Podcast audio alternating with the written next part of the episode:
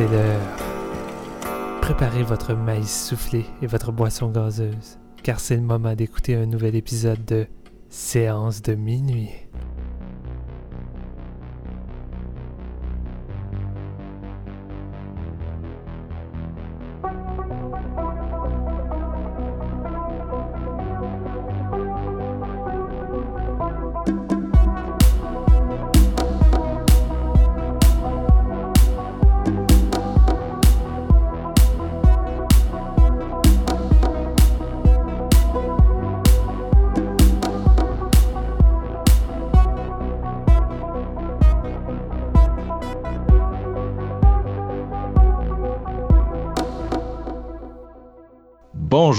Bienvenue à ce 19e épisode de Séance de minuit.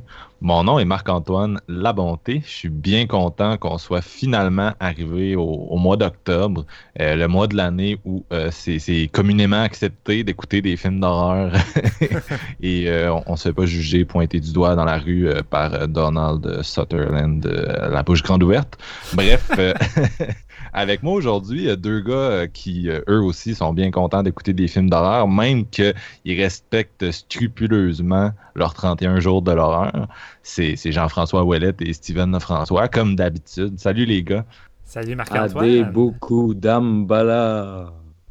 Je pense que je me suis trompé de film. Oups, je pense que oui. hey boy. Puis euh, parlant de 31 jours de l'horreur, Steven, je sais que ton autre euh, podcast, parce qu'avant, tu en avais plusieurs autres, malheureusement, le, bras de, faire des films s'est éteint, euh, RIP, mais ton autre podcast, Horror Gamer, fait un, 31 jours où chaque jour, ils publient un thème sur leur page, puis essentiellement, les gens qui, suivent, le, disons, qui font le trip avec eux, ont à prendre un film le film de leur choix en fait parmi ce, thème-là. Par exemple, euh, la journée où on enregistre, c'est les, zombies. Donc, bref, tu prends ce que tu veux. Puis, vous faites un épisode, je pense, c'est chaque, euh, chaque semaine où vous revenez sur les, films de la semaine. Ouais, chaque dimanche, euh, on fait un épisode live que les gens peuvent venir nous écouter en direct. parler de qu'est-ce qu'on a vu durant ces 31 jours-là. On a quand même chacun des films différents. Moi, j'avais mal saisi. mes suggestions, en fait, c'était vraiment comme des films que je suggère aux gens qui n'ont pas d'idée pour les 31 et non des films que je vais forcément visionner, quoi qu'il y en a une coupe pareille que j'ai visionné dedans. Fait que euh, mon 31 jours va être différent. Mais à date, ça va bien. Sérieux, euh, c'est, tout le temps un, événement qui m'effraie à chaque année parce qu'un film d'horreur par jour, autant ça peut sembler simple, autant c'est plus compliqué dépendant ton rythme de vie, si t'as une famille, tu travailles. Euh, c'est, pas toujours évident, mais crime, à date, ça va bien. Euh, je garde le rythme. À date, j'ai vu les films que je devais voir à chaque jour en suivant les thèmes. Fait que non, ça, va bien. Super. Fait que c'est ça, c'est un gros, gros party d'horreur pour ceux qui tripent. Vous irez suivre ça. Puis nous autres, ben, on est, on est un peu plus modestes euh, mais on continue dans notre streak de, films d'horreur. Euh, promis, on va essayer de, changer de, sujet un peu la semaine prochaine. On a déjà notre, idée en tête sur ce qu'on va, on va couvrir, puis vous vous en doutez probablement, vous aussi. Euh, mais là, cette semaine, ben, c'est l'automne Stephen King, on le sait, les adaptations se suivent et euh, on a fait notre épisode sur It il y a trois, quatre semaines. On retourne déjà vers le King, la figure euh, incontournable de, l'horreur contemporaine. Et aujourd'hui, bien sûr, c'est pour parler de Gerald's Game, euh, Jesse dans sa version française, qui est en plus le dernier long métrage du très productif Mike Flanagan. c'est un film qui a été produit par Netflix, disponible en exclusivité sur le service. Et euh, en plus, aujourd'hui, on a décidé de faire, euh, comme dans notre épisode Baby Driver, et d'aller à fond dans, le Stephen King en faisant un top 5 de, ses meilleures adaptations selon chacun d'entre nous. Donc, vous resterez pour ça à la fin si vous êtes des, geeks de, King. Et euh, pour pas vous, vous, faire subir un épisode de 3 heures, ben, on a décidé, de, on a décidé pardon, de skipper notre introduction et de passer direct au sujet du jour, donc Gerald's Game. Hey, what the fuck, pourquoi tu fais ça, Marc? Écoute, je te jure, j'avais aucune idée que l'épisode allait contenir des spoilers. Faut que tu me crois. Ok, Marc, arrête de niaiser, là, détache-moi. Ok, gars.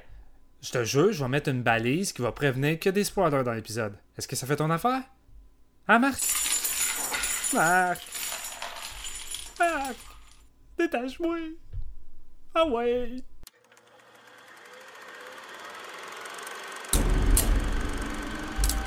That you think your husband will be back any minute. Trying to go for help. There's no one for miles. Gerald? I'm sorry, baby. You don't get to know my name. I don't like this. I'm serious. Stop. Like that. Thanks. Stop it! Are you playing? Is this really what it takes these days? God, how do this so long? We were happy once. Gerald? What? What's Oh. Gerald! Ah! Eh bien, on y va avec Gerald's Game, euh, réalisé par Mike Flanagan, euh, adaptation de Stephen King, qui est écrit aussi par Mike Flanagan, qui met en vedette Carla Gugino et Bruce Greenwood. Et euh, ça raconte l'histoire de Jessie et son euh, mari Gérald qui décident d'aller passer euh, un petit week-end dans leur chalet euh, pour tenter de recoller un petit peu les morceaux de leur couple qui est en train de, mourir littéralement. C'est un peu comme leur dernière chance de, faire revivre la flamme ou d'abandonner tout simplement. Et son mari Gérald va décider de, de faire un petit jeu piquant sexuellement. Il va attacher Jessie au lit et vouloir jouer un jeu un peu, je veux pas dire sadique, mais on va dire sadomasochiste. Et Jessie va juste... tout- Sadique, je pense que ça s'applique parce qu'il respecte pas vraiment les règles de base du. Ouais, non, c'est ça. On va y aller avec sadique. Euh, puis euh, Jessie, euh, au fur et à mesure que le jeu va avancer, va tout simplement pas vraiment aimer ça. Euh, ce qui va entraîner une petite bagarre? Et Gérald va faire une crise cardiaque et mourir sur le coup. Ce qui fait en sorte que Jessie va rester attachée au lit avec personne dans les, dans les entourages, personne qui doit venir à la maison. Avec un chien bizarre qui se promène dans les parages, qui semble avoir une fin, euh, de loup. Et euh, tout seul avec elle-même et ses démons, elle va tenter de s'en sortir et euh, se mettre en mode de survie si on veut bien. Eh bien, je commence avec mon petite opinion. Euh, moi, j'attendais énormément à Gerald's Game, euh, non parce que c'était euh, une adaptation de Kim, mais parce que c'était avant tout un nouveau film de Mike Flanagan. Et je suis un gros fan de Mike Flanagan. Ce gars-là, c'est comme un des, réalisateurs prodiges du moment. Il réussit l'impossible la plupart du temps, des tours de force. Quand tu arrives à faire euh, une suite euh, vraiment solide de l'un des pires films d'horreur de la décennie, c'est parce que tu t'appelles Mike Flanagan. Fait que Mike Flanagan va, va tourner euh, de Bye Bye Man, s'il vous plaît. Je, pense que tous les fans vont être d'accord pour ça. Et euh, je, je savais pas trop à quoi m'attendre. Fait qu'encore une fois, euh, j'ai pas lu le livre, je l'ai débuté. Fait que, euh, à part le début, je peux pas vraiment faire de comparaison. Fait que je vais vraiment selon mon opinion du film. Fait que, euh, pour ceux qui, s'attendent à, des comparaisons, je vais pas pouvoir le faire. Malgré que j'ai lu que le film était euh, quand même assez fidèle. Puis encore une fois, Mike Flanagan, pour ma part, il m'a pas déçu. Mike Flanagan, qu'est-ce qui me plaît vraiment avec son cinéma, c'est que c'est un réalisateur et scénariste qui écrit des personnages tellement humains, euh, des personnages que j'y crois et que j'aime, que je m'attache. Euh, puis dans tous ses films, c'est tout le temps ça qui revient. Puis c'est des personnages féminins la plupart du temps qui, sont, qui ont le rôle principal et qui sont vraiment forts et bien écrits. Euh, même dans Ouija 2, c'était ça. Dans Hush qu'on avait eu sur Netflix, qui était un autre film de survie. Et je, je m'attendais peut-être à ça avec Gerald's Game. Je m'attendais à un film de survie où que Mike Flanagan allait nous prouver qu'il est capable de tenir un film de 1 heure et demie avec une femme attachée à son lit, puis sans que ça devienne redondant, long, euh, puis que ça soit bien rythmé, parce que Mike Flanagan, il a un don euh, pour faire un montage euh, vraiment cohérent et rythmé. Il donne un rythme à un film qui semble ne pas en avoir. Et, souvent, ça fonctionne à fond. Et Hush, pour moi, ça avait été vraiment juste du gros fun. Mais Gerald's Game, je trouve que ça m'a offert beaucoup plus. Et c'est peut-être parce que dans le livre, c'est ça qu'il y a, je le sais pas. Mais non seulement on se retrouve avec un film dans le, type de Hush où qu'on va vraiment suivre euh, le personnage de Jesse qui va tenter de s'échapper de son lit, trouver un moyen euh, de, boire, euh, de faire en sorte de pas euh, tomber dans les vapes, mais c'est aussi un film où que Jesse est attaché après ses démons. Et tu sais, les menottes en tant que telles, pour moi, c'est pas mal ça la métaphore où qu'elle est, attachée depuis longtemps après ses démons antérieurs, que même son mari, dans le fond, ignorait. Et tout le long du film, on va apprendre à connaître ces démons euh, avec des, petits flashbacks euh, très bien incrustés, justement, dans le film qui m'a vraiment plu. Moi, c'est un procédé qui m'énerve souvent dans les films. J'ai bien de la misère avec les flashbacks parce que je trouve que ça casse le rythme. Puis souvent, c'est trop explicatif. Mais Mike Flanagan, il est bon dans ça. Il a réussi à doser ça avec une coupe de flashbacks. Puis les flashbacks qui sont vraiment intéressants. euh, puis malaisants en même temps. Je pense que c'est un peu le cœur de l'histoire pour, pour le personnage de Jesse. Et euh, justement, euh, Jessie qui est jouée par Carla euh, Gugino, est vraiment bonne. C'est une actrice qu'on a vue seulement dans des rôles, des rôles secondaires, un peu comme Bruce Greenwood.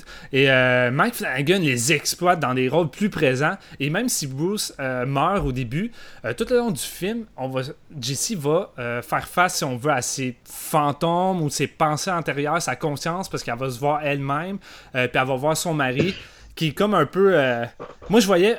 Quand la façon dont je voyais ça, c'est quand elle, elle se voyait, c'était sa bonne conscience, sa conscience logique. Puis quand c'est son mari, ben, c'est sa conscience un peu comme le, petit diable qui, qui, est quasiment là pour la foutre à terre tout le long du film.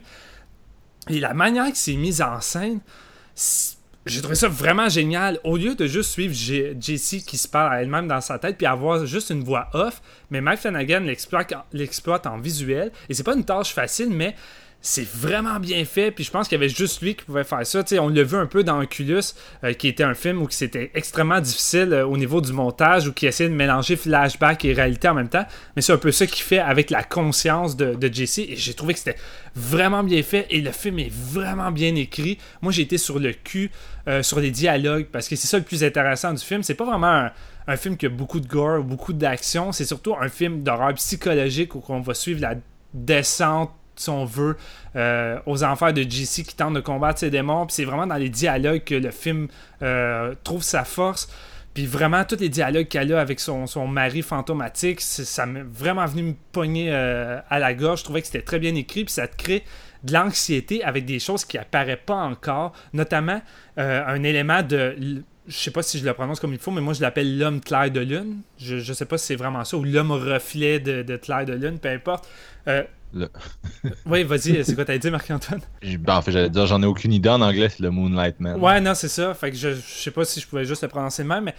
Ça sonne bien. Ça sonne bien, mais juste comment ils décrivent dans les dialogues dans le film, je craignais déjà ce personnage-là, puis ses apparitions sont quand même dignes d'un film d'horreur. Mike Flanagan, oublie pas qu'il peut, pareil, euh, offrir des, moments de terreur. Puis je trouve que le film en garde euh, une coupe euh, vraiment efficace. Mais moi, c'est avant tout vraiment un film d'horreur psychologique qui m'a vraiment pris à la gorge du début jusqu'à la fin.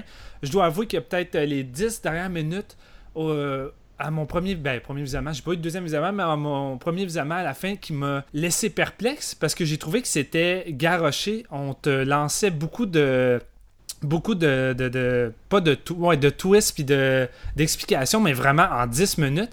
Et ça m'avait un petit peu achalé. Et plus je repensais au film, plus finalement je trouvais que ça faisait du sens selon ce que Mike Flanagan voulait développer. Je vais en parler un peu plus, mais qu'on rentre dans les critiques plus détaillées. Mais c'est quelque chose qui m'a moins achalé euh, au fil des heures qui, ont suivi. Mais sinon, globalement, euh, pour moi, c'est un excellent film de Mike Flanagan. Est-ce que c'est son meilleur? Euh, Je pense pas. Mais ça paraît que Mike Flanagan voulait faire cette adaptation-là depuis longtemps. Il fait avec beaucoup d'amour, c'est très travaillé. Euh, c'est un gars très perfectionniste sur la technique et même si sa réalisation euh, est vraiment très froide et très classique, en même temps, c'est pas mal tout le temps ça que Mike, euh, Flanagan, c'est pas un réalisateur qui tente de se la jouer tape à l'œil avec sa mise en scène.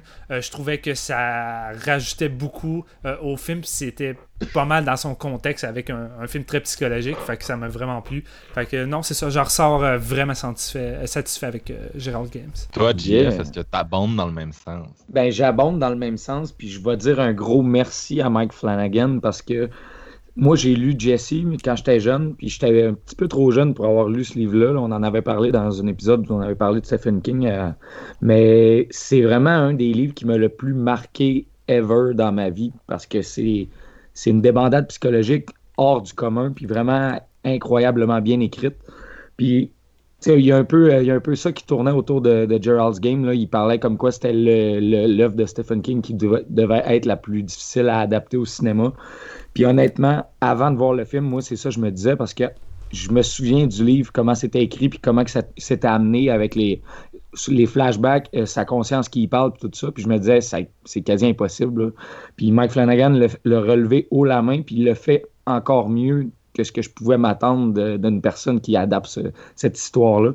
C'est vraiment un tour de force. Pour moi, je pense que c'est le meilleur Flanagan à ce jour parce qu'on dirait, un, Gerald's Game, on dirait qu'il a fait un blend de tous ses films antérieurs, si on veut. Tu as le, le, côté psychologique avancé de Horrible Way to Die, tu la, l'espèce de mise en scène de qui revient un peu, le, côté survival en même temps de Hush, comme Steven a parlé. Je trouvais que c'était un bon blend, puis en même temps, les éléments d'horreur qui sont présents nous rappelaient un peu ce qu'il ce a fait dans Ouija 2, tu sais, avec la- le côté photographie, puis tout, c'est super sombre, c'est gris, c'est froid.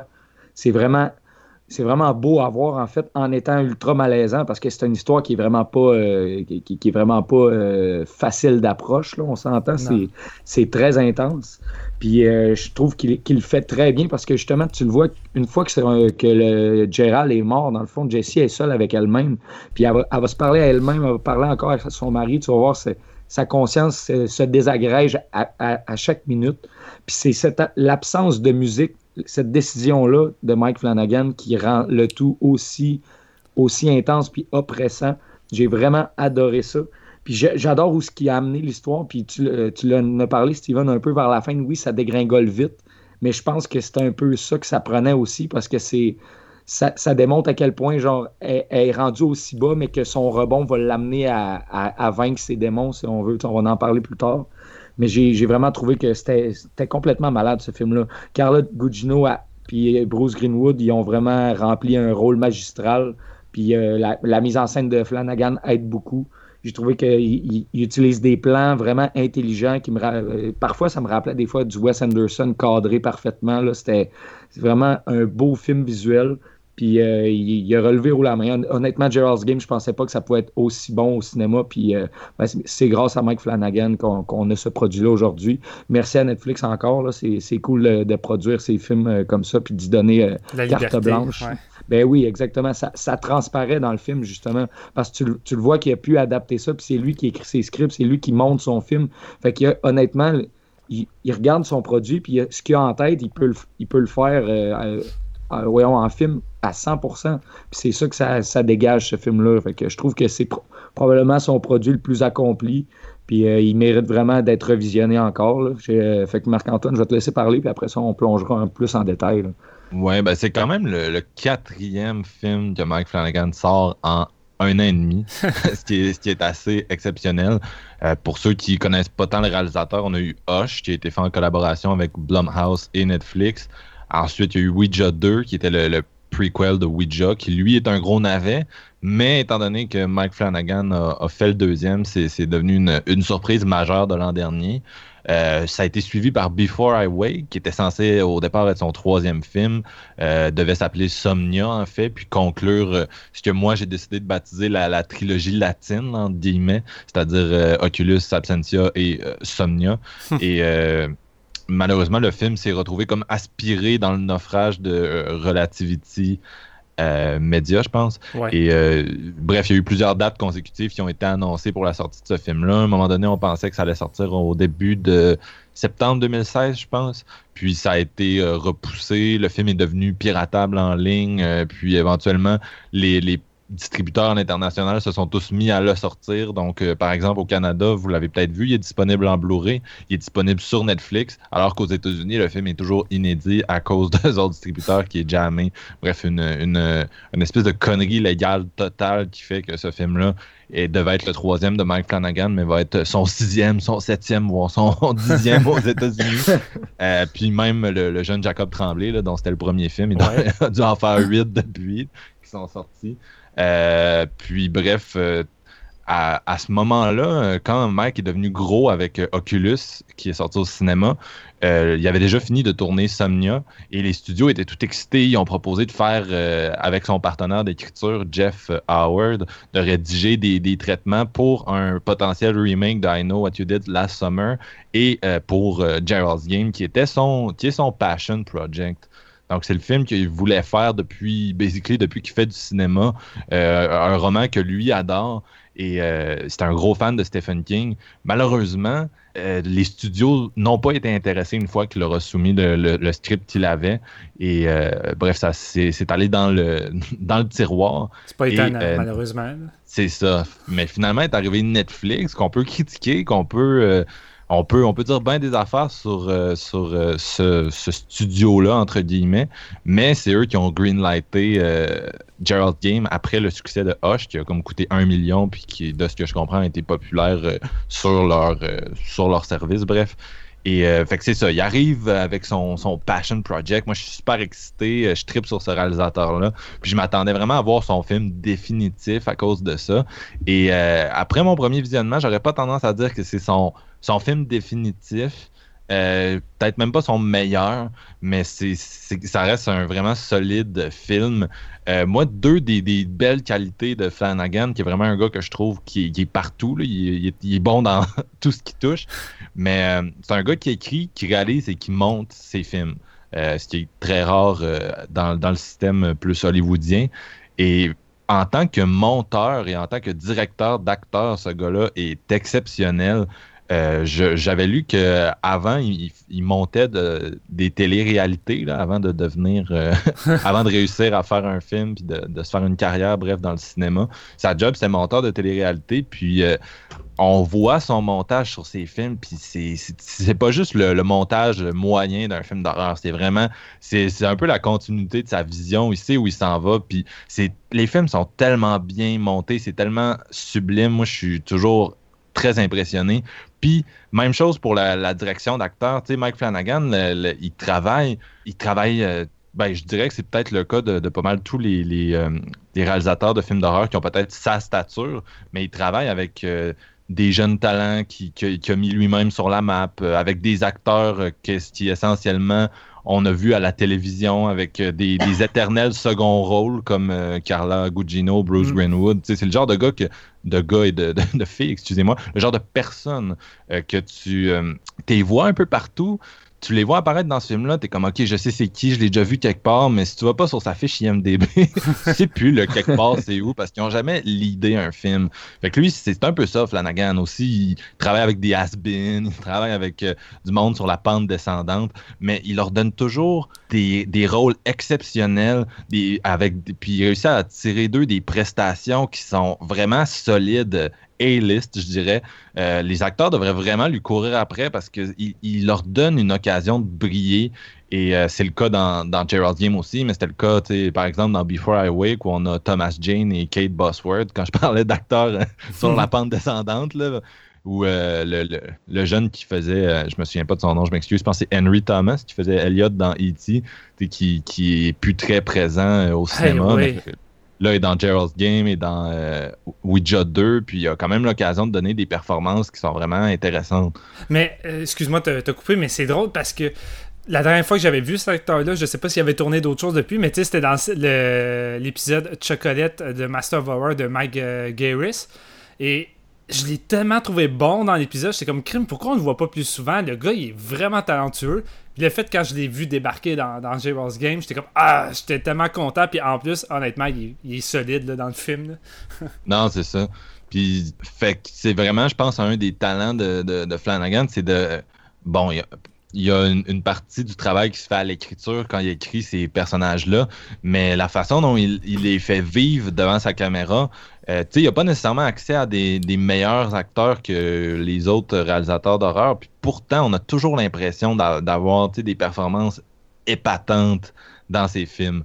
Et bref, Gerald James, ça passe vite, ça passe vite. euh, c'est vraiment intéressant. On oublie que c'est juste une femme attachée à son lit, essentiellement, ce film-là, parce qu'on fait un voyage avec elle dans son inconscient, parce qu'il y a toutes les interactions avec les, les figures mentales euh, qui sont, euh, dans le fond, son mari lui apparaît, elle s'apparaît à elle-même, son père lui apparaît, euh, le Moonlight Man aussi, tu Mm. l'as dit. Puis, euh, entre les différentes péripéties, qui sont plus classiques là, de ce genre de film-là où elle essaie d'attraper un verre d'eau qui se trouve au-dessus d'elle.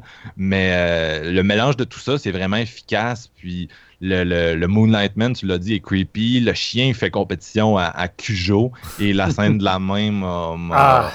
Ah, Aïe, aïe, aïe, hein. Non, on s'en- on- s'entend-tu J'ai fermé là, les yeux. ce ce moment-là, j'étais comme, ok, man, on est dans, dans la cour de, de 127 heures de Danny Boyle. là. Genre, je, je grinçais autant des dents. Là. Oui, puis c'est peut-être le seul reproche, en fait, si je peux finir avec ça, que j'aurais à faire au film, c'est que dernièrement, c'est quand même à la mode les films qui sont plus minimalistes, existentiels, sur une personne qui est coincée quelque part. Puis c'est sûr que le premier auquel on pense, c'est euh, 127 heures, parce que Mhm. c'est du Danny Boyle, c'est extrêmement bien réalisé. James Franco, euh, qui, qui est un, un très bon acteur, euh, un peu underrated, qui donne une super performance dans ce film-là. Mais il y en a eu d'autres, beaucoup dans ce type-là, parce que c'est des films qui coûtent pas cher, on s'entend. Euh, il y avait eu Frozen d'Adam Green, Ouais. Buried de Rodrigo Cortés, puis je pourrais en nommer encore plein d'autres. Euh, là, l'angle est un peu différent à cause de l'aspect euh, féministe, euh, empowerment féminin, justement. Mais il manque un petit, un petit quelque chose qui fait qu'en ce moment, j'avais pas tant l'impression d'assister à, à de quoi de nouveau. Puis ça, je, je comprends que c'est purement circonstanciel comme, comme critique. C'est pas, pas une vraie critique que tu peux faire à un film. Là. Tu sais, que c'est pas nouveau, mais en même temps, je suis quelqu'un qui, qui, qui aime l'originalité. Fait que ça m'a un peu. ça a un peu coincé, mais peut-être que si je le revois dans 5, dans 10 ans, j'aurais plus la même opinion. Puis, euh, c'est, comme tu disais, ça culmine un peu de la même façon que 127 heures. là. On, en- Ouais. on spoil, là, mais à- par quelqu'un qui se mutile le, le bras, basically. Puis, euh, c'est, c'est peut-être aussi un film qui aurait pu être un petit peu plus long, euh, je pense, dans le sens que le, quand on, on regarde les romans euh, par rapport au film, je pense à des trucs comme Misery, The Ruins aussi. Tu, suis le calvaire d'un personnage, puis ça a toujours l'air éternel. On le ressent jusque dans nos os, je dirais, dans le sens que c'est des films que le personnage se pisse dessus, il hallucine à cause de la chaleur, de la déshydratation, puis tu le sens. euh, c'est tellement plus immersif dans un roman, tandis qu'avec un film, je trouve toujours qu'ils ont un peu plus de difficulté avec ça.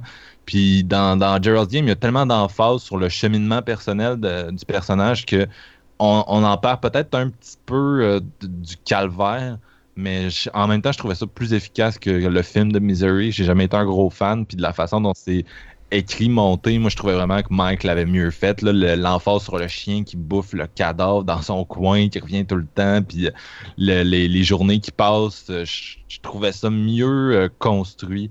En tout cas, ça m'a plus pris, mais c'est ça. Ce serait peut-être ça mes petits reproches là, après un premier visionnement. Mais bref, là, je me suis laissé emporter. Il y a, il y a vraiment une, une façon de s'occuper de la gestion du temps, Mike Flanagan. Il te le fait ressentir. Il y a des moments où tu es comme, OK, ça fait dans le fond une journée. Non, ça fait genre 4-5 heures finalement. Euh, on sent que le personnage attaché au lit, c'est quelque chose d'interminable, même si tu le sais qu'après 2-3 jours, tu, vas peut-être mourir de, soif, peu importe. Mais je trouve que Mike Flanagan arrive à te faire sentir le, temps lent qui découle sur un- une longue, période, tandis que tu dans bien des films, je trouve que les réalisateurs ont de la misère à dealer avec le temps. Tu regardes 30 jours de nuit, t'as jamais le feeling que le film se déroule sur un mois, tandis qu'ici, tu sens vraiment les heures passer malgré que le film, dure une heure et demie. Oui, ben je te dirais, moi, euh, la raison pour laquelle je me suis toujours dit que Mike Flanagan et Gerald's Game, c'était un très bon fit, parce qu'il y a d'autres gens qui ont essayé de l'adapter, ce, ce film-là, puis on l'a pas dit, mais il était réputé infilmable, Euh, c'est-à-dire que le- le- la façon dont c'était construit, euh, l'intrigue, c'était beaucoup... euh, ça aurait été très difficile à, à faire dans un film, mais Mike, il il l'a facilement, puis la raison pour laquelle je savais que, que ce serait facile pour lui, c'est après avoir vu Oculus, qui joue sur deux timelines, euh, où les personnages n'arrêtent pas d'halluciner, se trouvent à un endroit, puis à l'autre, puis ont des flashbacks, puis euh, le- le- sa gestion du temps dans ce film-là, de l'espace, puis son, son montage encore là, m'avait complètement mis à terre. C'était, il y a d'autres films qui ont essayé de faire ce type de, d'histoire-là, entre autres. C'est, très drôle parce qu'on parle de Stephen King, puis c'est aussi un film adapté de Stephen King, mais Oculus m'a fait beaucoup penser à 1408 mais c'est c'est meilleur. Oculus, c'est juste meilleur parce que tu, tu, tu vis bien plus leur deuil, puis l'intensité de leurs émotions, puis le côté hallucinatoire et le, côté désorientant est tellement plus présent. Puis je trouve qu'il a vraiment amené ça dans, dans Gerald's Game, comme tu dis, le, le, le, temps qui passe, puis les flashbacks qui rentrent, puis qui sortent, la façon dont il intègre ça dans l'histoire, c'est c'est de la mise en scène, puis c'est de la mise en scène intelligente, je trouve. là. Elle, Non, continue. Oui, j'allais juste dire elle qui parle avec les deux personnages, chacun sur le bord du lit. Juste ça, tu sais, c'était c'était une bonne idée. là. Ouais. Je pense que c'est ça le plus gros problème avec les adaptations de Stephen King, parce que je pense que les, ré- les- la plupart, en tout cas des réalisateurs qui ont fait des adaptations, saisit pas vraiment le cœur des, des livres de Stephen King, parce que c'est un écrivain qui mise beaucoup sur ses personnages. C'est des livres où que le côté émotionnel, euh, puis évolution psychologique des personnages est pratiquement très présent. Puis l'horreur, c'est secondaire. Ça sert à faire avancer les personnages comme dans la plupart de ses films. Mais à chaque fois qu'une adaptation de, Stephen King, globalement, arrive, c'est des réalisateurs qui tentent de miser sur l'horreur, euh, qui développe plus ou moins les, personnages, puis souvent, ben, c'est pour ça que l'adaptation fuck, parce que tu, tu, tu, files pas ce que le personnage ressent. C'est un peu ça, moi, avec 1408. Euh, malgré une première bonne partie, tout le côté aspect familial, euh, flashback, puis émotionnel de John Cusack, ça marchait pas. Je m'attachais pas au personnage, puis je m'attache pas souvent au personnage des adaptations de King, tandis que là, ben Mike Flanagan, c'est tout le temps ça sa priorité, puis c'est peut-être pour ça que c'est un des meilleurs réalisateurs, je crois, à prendre pour adapter du King avec From Darabont, parce que c'est un gars où il met ses personnages en priorité. Et euh, J-Rose Game, je veux dire, si tu mets juste sur l'aspect horrifique, tu mets sur le gore, puis plus des gros plans sur le chien qui bouffe le cadavre, puis tu développes moins bien les personnages, oublie ça, ça tombe à l'eau. Fait que je crois que d'autres réalisateurs devraient prendre plus d'exemples sur, euh, sur Mike puis sur, euh, sur Frank, parce que à chaque fois que je vois une adaptation réussie de King, c'est parce que les acteurs sont bien développés, puis c'est ça qui, qui est bon en tant que tel. Là. Mhm. Puis, euh, juste souligner, je trouvais ça intéressant euh, ce que Marc t'a dit tantôt par rapport au fait que qu'on perdait un petit peu euh, à cause du développement des personnages. Tu sais, le, le point négatif que tu as apporté, c'est qu'on perdait un petit peu euh, le- le- le- l'espèce de sentiment d'angoisse puis de. Le, Ouais. bad feeling qu'elle elle pouvait ressentir. Puis si je peux faire un lien avec le livre, c'est euh, dans, dans le livre aussi, surtout sa, sa débandade psychologique nous vient de d'autres personnages qu'elle hallucine aussi, des anciens personnages qu'elle a connus, des connaissances. Puis ça, ça l'amenait beaucoup, puis ça poussait beaucoup l'histoire un peu plus loin, je te dirais. Fait que le, le côté qui se passe dans sa tête, Mike Flanagan l'a bien amené avec les personnages qui sont là, comme ça, comme Steven le disait, sa bonne conscience, qui est elle-même, puis sa mauvaise conscience, qui est comme un peu son mari. Mais dans le livre en tant que tel, le développement se fait tellement plus loin parce qu'il y a plusieurs autres personnages qui y parlent, puis c'est là que la folie embarque. Puis je trouve quand même que même si c'était difficile d'amener ces personnages-là, c'est pour ça que je pense qu'il les a coupés un peu. Euh, il a réussi à amener cette folie-là quand même, puis il a tellement bien guidé Car- Carla Gugino que elle, elle a de l'air aussi folle que s'il y avait ces personnages-là inclus dans le scénario. Fait que j'y lève mon chapeau parce que c'était vraiment pas facile à, à- à- à diriger comme histoire. là. Ben, ça l'aurait peut-être peut-être fait comme Hit avec Marc-Antoine, euh, qui trouvait que dans les jeunes, il y avait un personnage ou deux de, de trop, puis qui était mal développé, justement. Fait que, Mike. Flanagan, il a, il a- il a juste prévu le coup d'avance avec, euh, avec celui-là. là. il a su couper aussi, aussi qu'il fallait, puis il a su garder exactement euh, les éléments pour en faire une histoire qui se tient, puis euh, être capable de la, réaliser, genre, de, très bonne façon. On en avait déjà parlé l'autre fois, mais j'ai vraiment l'impression qu'adapter un roman de Stephen King en film, c'est extrêmement difficile pour ça. Il faut savoir couper des personnages. Je veux dire, Brian De Palma l'a fait avec Carrie, qui est une des meilleures adaptations. Euh, il a coupé ce qui n'était pas essentiel, puis il a essayé de recréer l'ambiance au mieux avec les personnages qu'il avait gardés. Puis c'est ça avec la plupart des, des- des trucs de King, parce que tu peux pas en deux heures faire le même focus qu'avec une brique de, de 1200 pages. Tu peux avec ouais. une série, mais sinon, à c'est sûr euh, excuse, Excuse-moi, euh, oui. Ouais, juste, euh, mettons, tu as fait la comparaison de Carrie, mais à l'inverse, Salem Slot, il y a trop de personnages, c'est là qu'on perd. un- moi, je trouve que c'est quand même bien fait, mais le téléfilm, on perd un petit peu de son, euh, de son power parce qu'il y a trop de monde, puis tu t'intéresses plus ou moins à chacun de ces personnages-là. Sur- surtout que Stephen King donne. En tout cas, pour ceux des fois qui, reprochent des choses à King, c'est qu'il y a beaucoup de détails. Hein.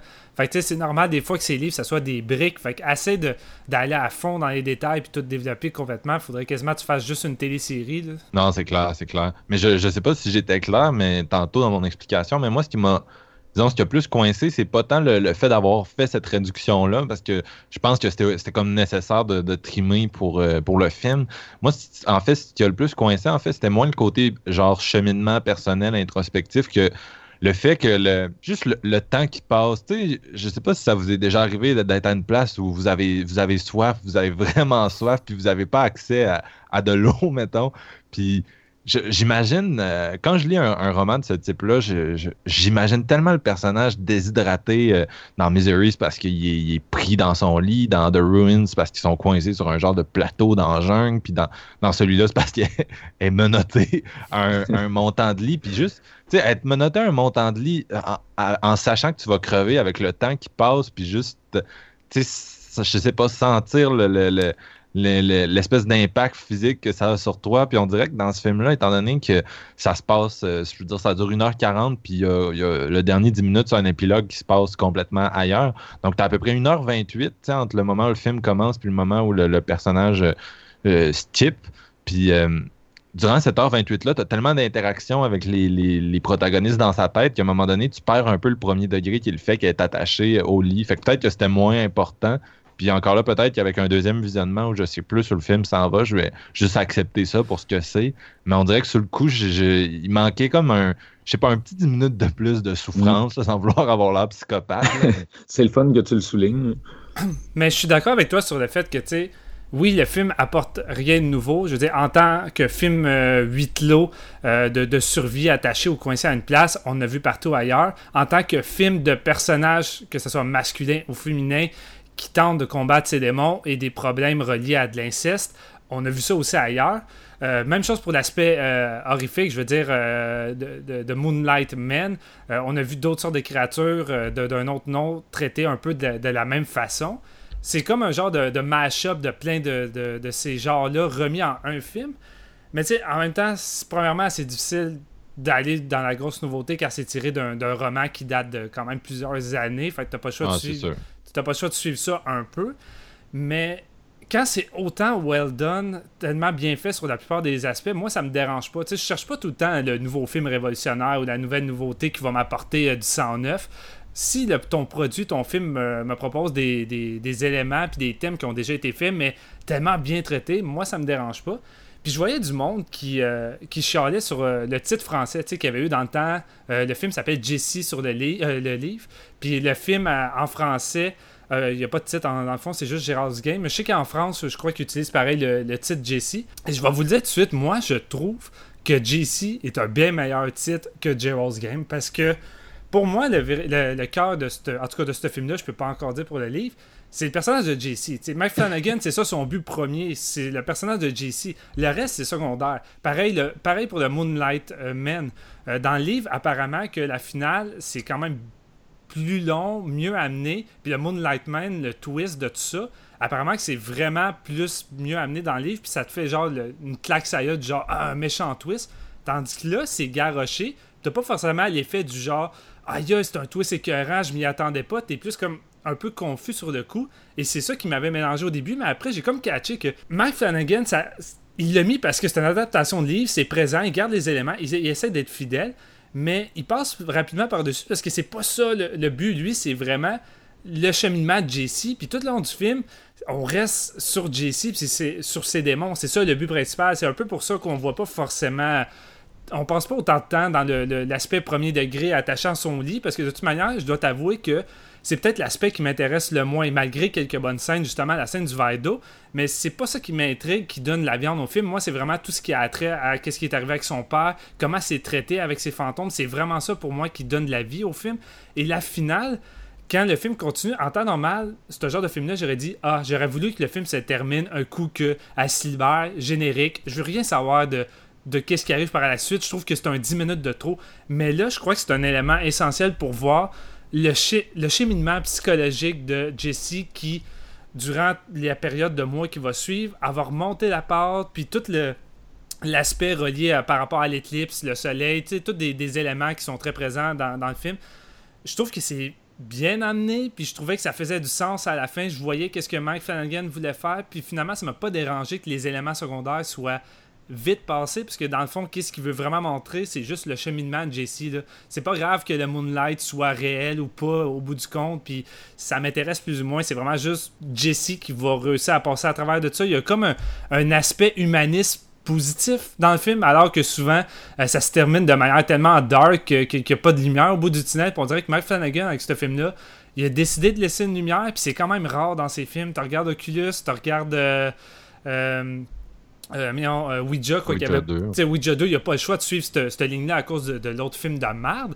Mais c'est des films qui se terminent souvent très dark. Puis là, Mike Flanagan, je voyais que il lance un genre de message euh, par rapport aux victimes qui vont peut-être voir ce film-là. Je sais pas, il y, a- il y a de quoi de, de- de vraiment positif qui m'a plu dans ce film-là qu'on voit pas souvent dans les films d'horreur. Puis c'est pas le, le happy ending euh, cheap d'Hollywood. Je trouve que c'est quand même un happy ending qu'on a besoin dans, dans, dans, dans une année comme celle-ci où que tous les films qu'on a vus, fuck, ça, ça relate la réalité, c'est dépressif, il n'y a aucun espoir, puis je suis décollé de la vie. Je trouve que Gerald Games, ça fait du bien en tant que tel, malgré les éléments vraiment difficiles que le personnage va passer. Et je crois que c'est pour ça, par la suite, moi, ça m'a moins dérangé la fin et que je trouve que c'est un film vraiment plus intelligent que, que ça puisse paraître qu'un que, simple exemple Hush qui veut vraiment juste nous divertir pendant, pendant une heure et demie. Gerald's Game, c'est vraiment. Ça a un message, ça a de quoi à dire, puis je crois que Mike Flanagan a juste saisi l'occasion de le dire au lieu de, de seulement miser sur l'aspect suspense puis huit clos. Ouais, c'est euh, juste te relancer, euh, Steven, par rapport au fait que la fin est vraiment un point à amener quand même. Là. Euh, cette espèce de métaphore-là de l'éclipse, là, tu, peux le sentir aussi que la, finale vient clore ça parce que tu le vois que quand euh, ce qui arrive quand il est jeune pendant l'éclipse, puis son père, il a, quand il a des remords, il dit une chance qu'il n'y en aura pas une deuxième parce que c'est peut-être ça qui m'a fait faire ça. Mais tu le vois que pendant qu'il fait noir, c'est là que son, à vie son calvaire. Mais cette espèce d'éclipse-là est représentée pendant le moment où ce qui est attaché, puis qu'après, genre l'éclipse passe, mais là, elle a réussi à s'en sortir. Puis c'est comme la c'est comme la, métaphore pour la deuxième éclipse qui va tout régler, si on veut. Comme parce que parce qu'au départ, il n'était pas supposé de avoir, mais là, elle, elle vit intérieurement. C'est ça qui va lui permettre de justement quasiment accepter ce qui est arrivé quand elle est jeune, quand elle est jeune puis euh, de, grandir là-dessus par rapport au fait qu'elle va pouvoir aider d'autres personnes, puis au lieu de juste le garder intérieurement puis de, de se ronger en dedans. Fait que je pense que ces dix minutes-là sont vraiment importantes pour démontrer aux spectateurs qui n'ont pas lu le, le en fait, qu'elle est là pour. Euh, a passé au travers de tous ces éléments-là pour une bonne raison, puis avoir ressortir une femme plus forte dans le. Ça, puis tu sais, c'est un sujet vraiment délicat, mais quand tu vois les flashbacks de comment l'agression s'est passée avec son père, puis il y a une scène vraiment importante où elle va avoir une discussion avec elle, euh, avec son père dans sa chambre après les événements. Puis, même là, elle essaie de l'oublier euh, parce que c'est ce qu'elle promis à son père de juste complètement tout oublier puis passer par-dessus. Pour ceux qui, qui n'ont ben, pas vu le film, qui décident d'écouter pareil parmi les spoilers, c'est que durant l'éclipse, son père s'arrange pour qu'elle s'assise sur ses jambes et lui va en profiter pour se masturber euh, en même temps. Et tu sais, elle essaie d'apaiser de, sa conscience en se disant que ben c'est rien de grave, il m'a pas forcément touché, puis c'est ça qu'il va lui dire aussi, puis tu sais à ce moment-là, il va mettre toute la faute sur, elle. On devrait peut-être le dire à ta mère, puis il essaie de, faire en sorte qu'elle ait honte, euh, puis que ça soit vraiment de sa faute. Et ce, dia ce dialogue-là dans le film, peut-être je m'explique mal en ce moment, là, je pars dans tous les sens, mais je trouve que ça a un aspect important sur toute la vie de JC qu'on va avoir par la suite, parce que cet événement-là qui arrive, qui peut paraître banal pour le père, la manière qu'il en parle, ça va nuire tout le long de sa vie sur toutes les relations qu'elle va avoir, que ce soit avec son mari ou toutes les décisions qu'elle va prendre, elle va tout le temps jamais avoir son mot à dire, elle va tout le temps accepter de faire ce que les autres lui disent, surtout les, les hommes, la manière que c'est montré dans le film, surtout du point de vue de son mari, elle va tout le temps faire ce qu'elle lui dit sans jamais euh, le contredire. Puis c'est la première fois dans le lit avec les menottes quand ils sont au chalet qu'elle va réellement mettre son pied à terre. C'est comme j'aime vraiment pas ça, puis là c'est assez, ça suffit.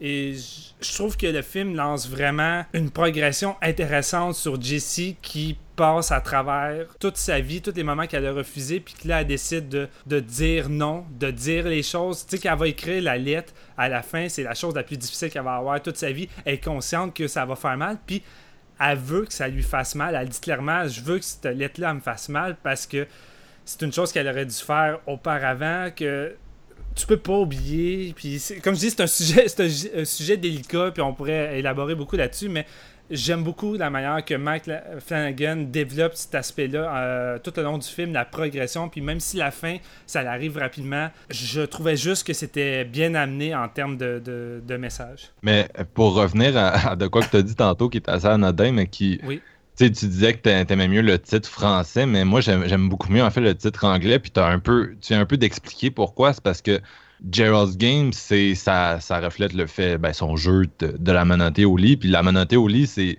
un peu une métaphore de toute son existence. Ouais.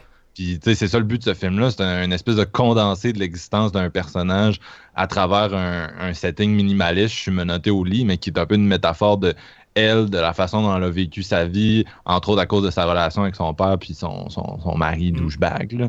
Puis c'est... Euh, c'est ça que j'aime. Puis Stephen King avait fait euh, dans les années 90 une trilogie de romans, là, en fait. Il y avait Gerald's Game, mais il y a aussi Rose Matter, puis euh, euh, Dolores Claiborne, qui sont pas nécessairement ses trois romans les plus connus, là, mais c'est trois romans féministes qui a fait back-to-back avec des sujets qui, qui, sont connexes, qui se touchent.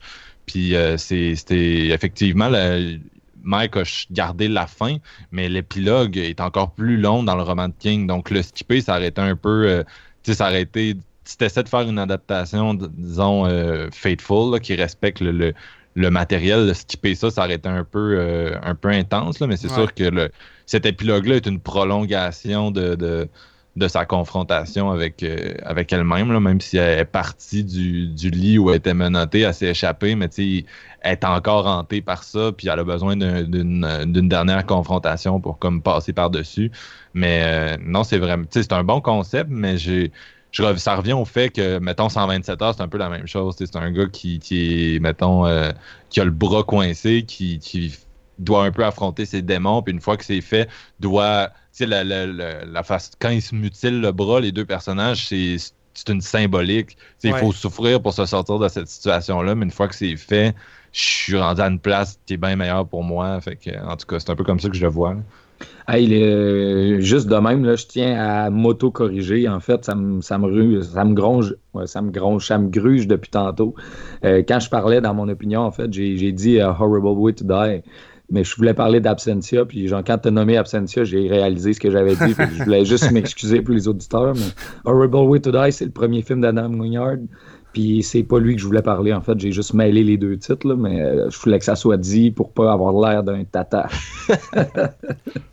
yes. Ben, en même temps, c'est vrai ce que tu dis, Marc, parce que le J-Walls Game en tant que tel, c'est l'élément déclencheur qui va faire en sorte qu'elle va. Mais c'est sa vie, tu sais, Gerald's Game, c'est comme ça. En tout cas, c'est c'est comme le- le- le, Comme quand il dit, euh, comme quand il dit que son, son mari représente un peu son père, la même relation. Tu sais, quand sa conscience euh, à, à elle, il dit ça. Tu, sais, tu vis la même affaire, tu as choisi un homme plus vieux, tu revis les. Tu n'as jamais sorti de ce pattern-là, dans le fond, depuis que, que c'est arrivé euh, dans ta jeunesse pendant l'éclipse et tout ça, ça. s- Ça a continué de se répéter dans tous les aspects de sa vie.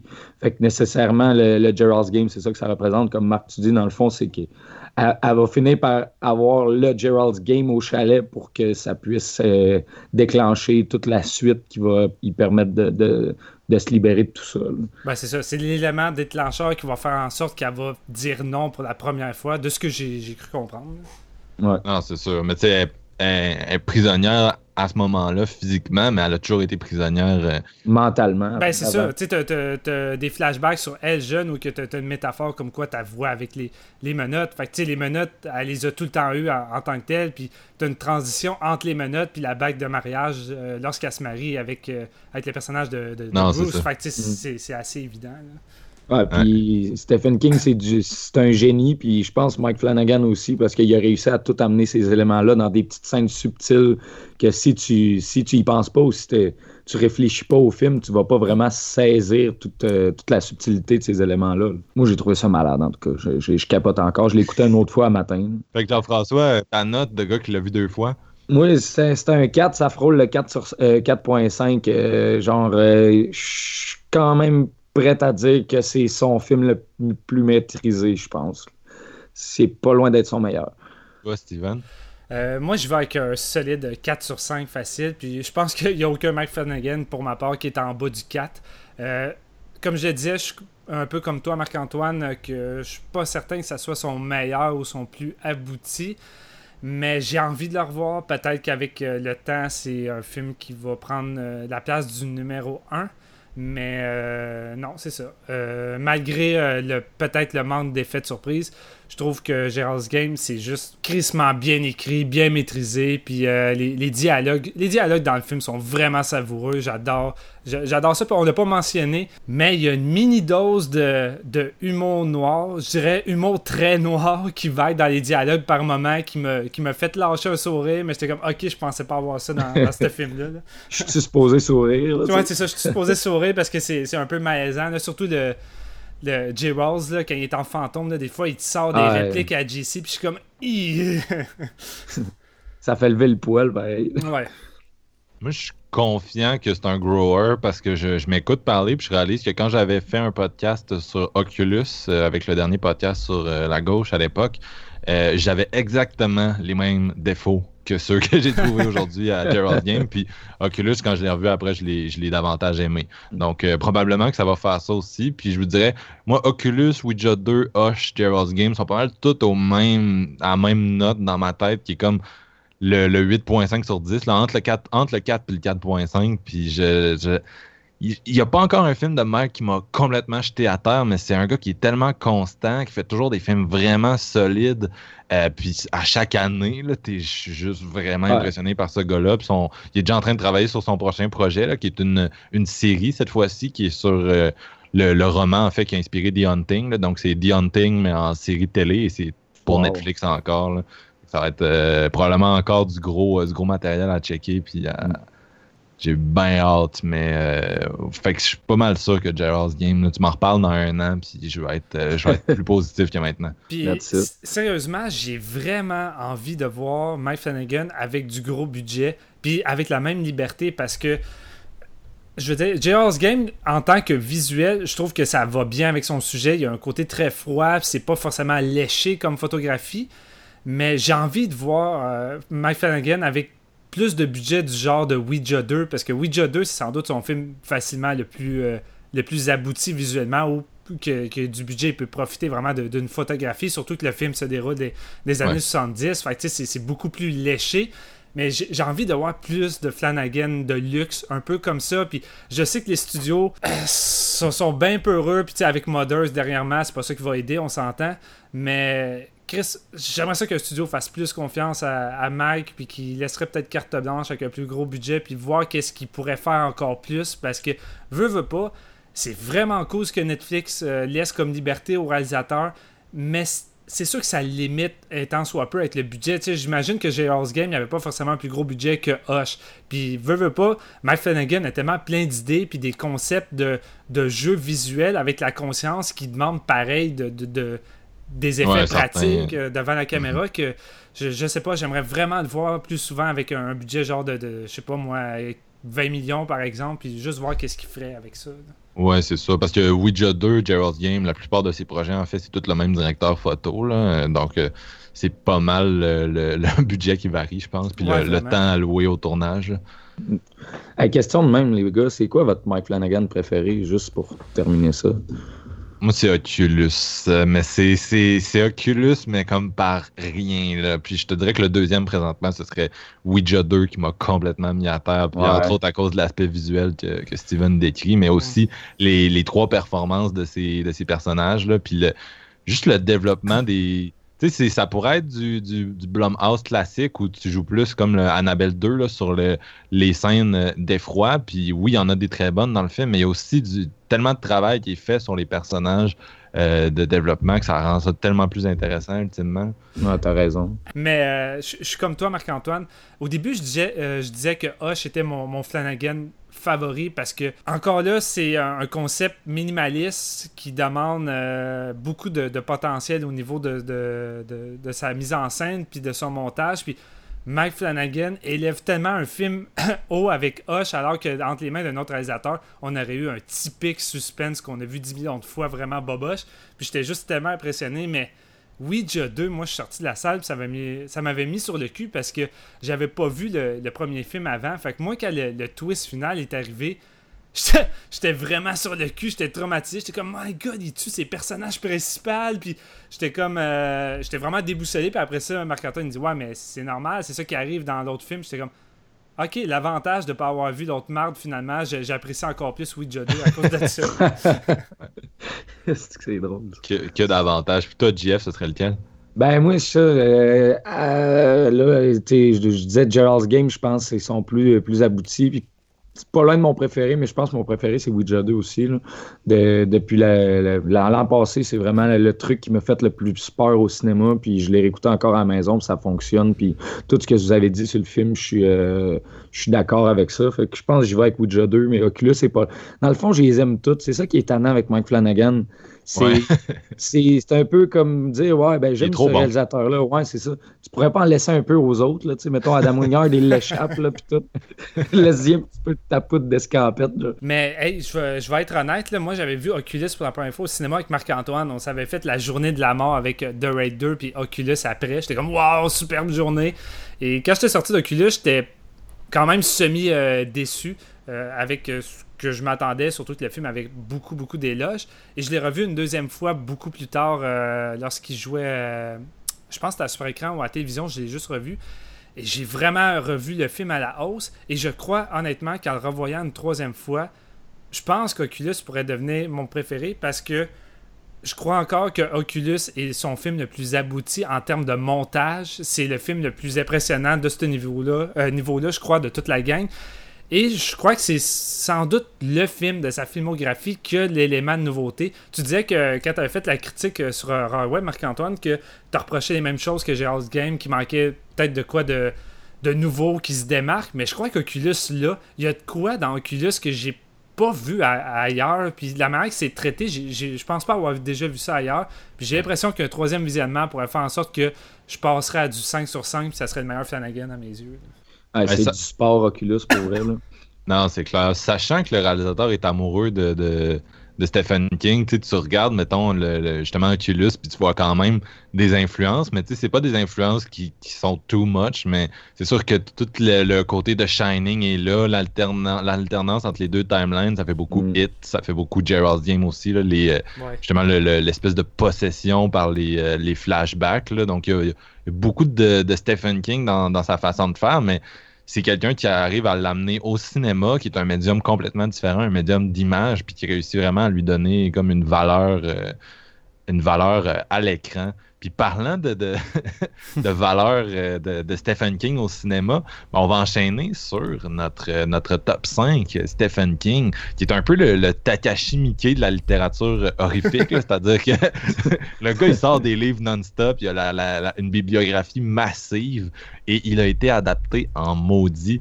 Vous le savez peut-être, on en a parlé justement dans notre épisode sur Hit. Euh, D'ailleurs, presque chaque am- réalisateur américain qui est considéré comme un master of horror a, a déjà réalisé une adaptation de Stephen King, excepté Wes Craven. Donc, euh, moi, j'ai- en tout cas, j'ai un peu peur là, de faire ce top-là parce que j'ai peur qu'on ait toutes les mêmes, les mêmes euh, deux, trois premiers. Mais ça, je dis ça une fois sur deux quand on fait ces, ces listes-là. Puis la plupart du temps, on, on s'en On a des affaires différentes. mais- Ouais, c'est ça, mais euh, donc on va commencer avec, avec toi, Jean-François. Ton, ton numéro 5, c'est quoi? Oui, euh, mon numéro 5, euh, on y va avec euh, The Mist, film de 2007 de Franck Darabon, que j'avais vraiment beaucoup aimé à sa sortie. J'ai trouvé ça solide. C'est un film, dans le fond, qui est. C'est après genre, une genre de tempête. Il y a comme une panne de courant. Puis là, il y a des gens qui s'en vont comme au, centre commercial, genre épicerie du coin pour aller faire chercher des vivres, tout ça. Puis quand ils sont sur place, il y a une espèce de de brouillard intense qui s'installe, qui est vraiment pas naturel, dans le fond. Puis il va assombrir tout, puis ils vont, décider de, rester cachés là-dedans. Puis il va y avoir des espèces de créatures qui vont rôder, qui vont venir dans le dans l'épicerie en, tant que telle. Puis ces créatures-là sont très, très... Ils très Lovecraft. C'est vraiment euh, visuellement excellent. C'est incroyable comme film. Il y a des, très bonnes performances aussi. Je, je repense à la vieille, j'oublie son nom, mais la, vieille folle dans le film. J'adore ce personnage-là. Puis c'est surtout comment que Darabon l'a adapté, puis il a pris des très bonnes décisions. Puis une des bonnes décisions qu'il a prises, c'est d'a- d'altérer la finale. Puis c'est pour rendre ça encore plus sombre. Puis euh, Stephen King a dit que c'était une finale qui était meilleure que celle qu'il avait écrite euh, dans, son, dans son livre. Puis euh, c'est ça qui m'a marqué le plus. Je veux dire, visuellement, c'est très le fun, c'est vraiment hot, c'est épeurant comme film. Le, dé- le développement des personnages est, très bien amené. Puis. Puis c'est quand tu arrives à la fin, c'est comme si tu te faisais planter un pieu dans le cœur, puis ça fait mal. Tu es comme, ben voyons donc, tu sais. C'est vraiment euh, très, très lourd, puis euh, ça finit super bien. Puis c'est pour ça, je pense que pour ceux qui ont, qui ont vu là, c'est en 2007, fait que la, la plupart des gens qui aiment l'horreur on l'ont sûrement visionné. On garde un souvenir, même si tu le réécoutes pas, là, on se rappelle du film à cause de sa finale, parce que c'est le dernier point fort, c'est souvent ça qui nous, qui nous, euh, qui nous retient, si on veut. Puis dans celui-là, moi, je me souviens que ça m'avait marqué vraiment solide. Là, fait que c'est pour ça que c'est mon numéro 5. J'aime beaucoup cette adaptation-là. C'est un des seuls gros creature feature de notre époque. En tout cas, moi, depuis que je vais au cinéma, là, des films d'horreur avec plein de créatures de même, puis qui du gros budget, j'en ai pas vu tant que ça. Ouais, Non, vrai. effectivement. Euh, toi, Steven, ton numéro 5. Euh, ben moi, je vais tout de suite le, le dire. C'est pas un top 5 des meilleures adaptations parce que j'ai pas lu vraiment de livres de Stephen King. Fait que je peux pas aller dans cette optique-là. Fait que, tu sais, c'est vraiment un top 5 de les films que je préfère qui sont adaptés de, de- de romans de Stephen King. Et je l'ai pas mentionné sur J- Game, mais je vais ramener ce petit point-là.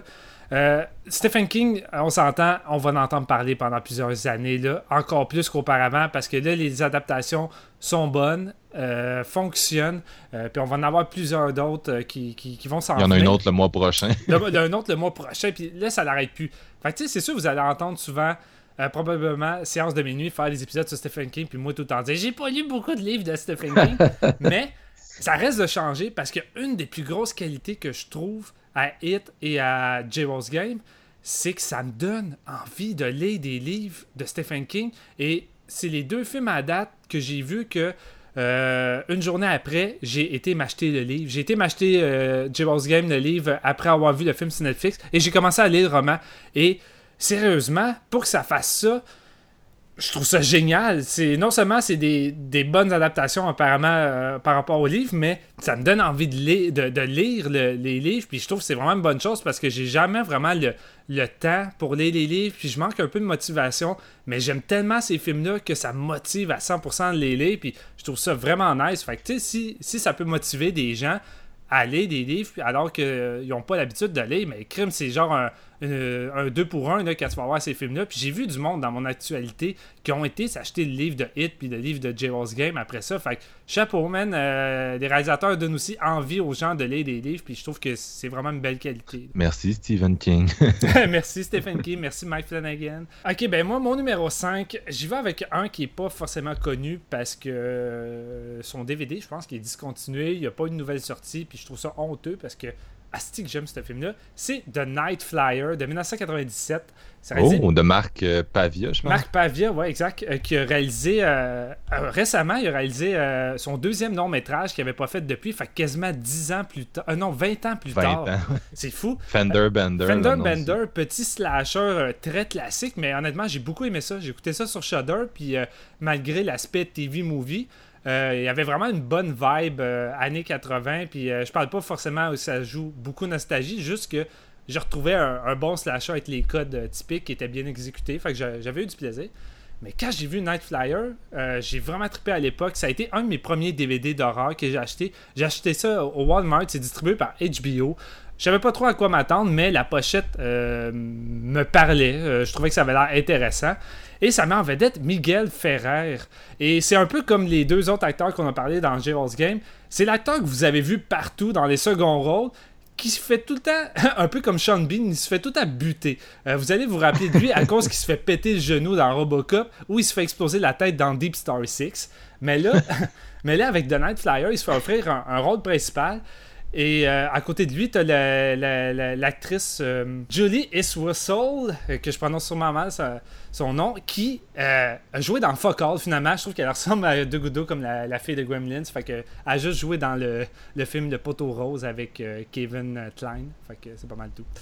Euh, mais c'est ça, The Night Flyer, c'est un film vampirique qui, je trouve, euh, est, assez différent dans son traitement de qu'est-ce qu'on a vu. Parce qu'on va suivre euh, le personnage de Miguel Ferrer, qui est un reporter, mais un reporter pour un magazine. euh, un magazine choc où que c'est c'est un journaliste qui tente d'avoir les sujets les plus crasses avec les photos les plus crasses qui viennent avec. là. Il y a eu un massacre d'enfants, mais lui il va tout faire pour, pour aller euh, avoir la, première de cet événement-là avec les photos. Et tu sais, c'est un, genre de, reporter qui est rendu insensible euh, à la violence. Et euh, j'ai- j'aime bien qu'est-ce que le, film décrit un peu en même temps de ce genre de magazine-là que je trouve douteux personnellement. Et la manière que c'est traité dans le film, je trouve ça intéressant. Mais c'est ça, il va embarquer sur un cas de d'un mystérieux pilote d'avion qu'il arrête à, chaque aéroport et qui euh, tue ses victimes et euh, les vide de leur sang, mais il les tue vraiment de, manière brutale. Et euh, c'est un peu le, vampirique qui se promène avec son avion qui représente un peu la, la- chauve-souris, au lieu de se transformer en chauve-souris puis de voler, mais lui, il, il utilise vraiment un avion pour se promener.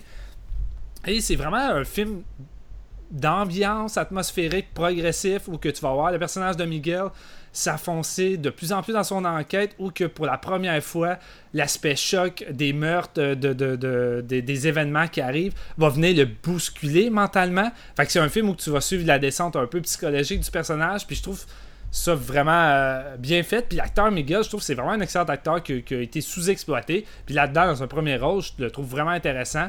Et euh, le film, je trouve que horrifiquement, il y a vraiment des méchantes belles scènes. Euh, le visuel du vampire est vraiment intéressant. Tu sais, c'est vraiment le, le vampire classique dans le sens que ça, ça, cape, on dirait Dracula, mais c'est Dracula modernisé avec les codes euh, dans sa façon de s'est fait. J'ai trouvé ça vraiment intéressant.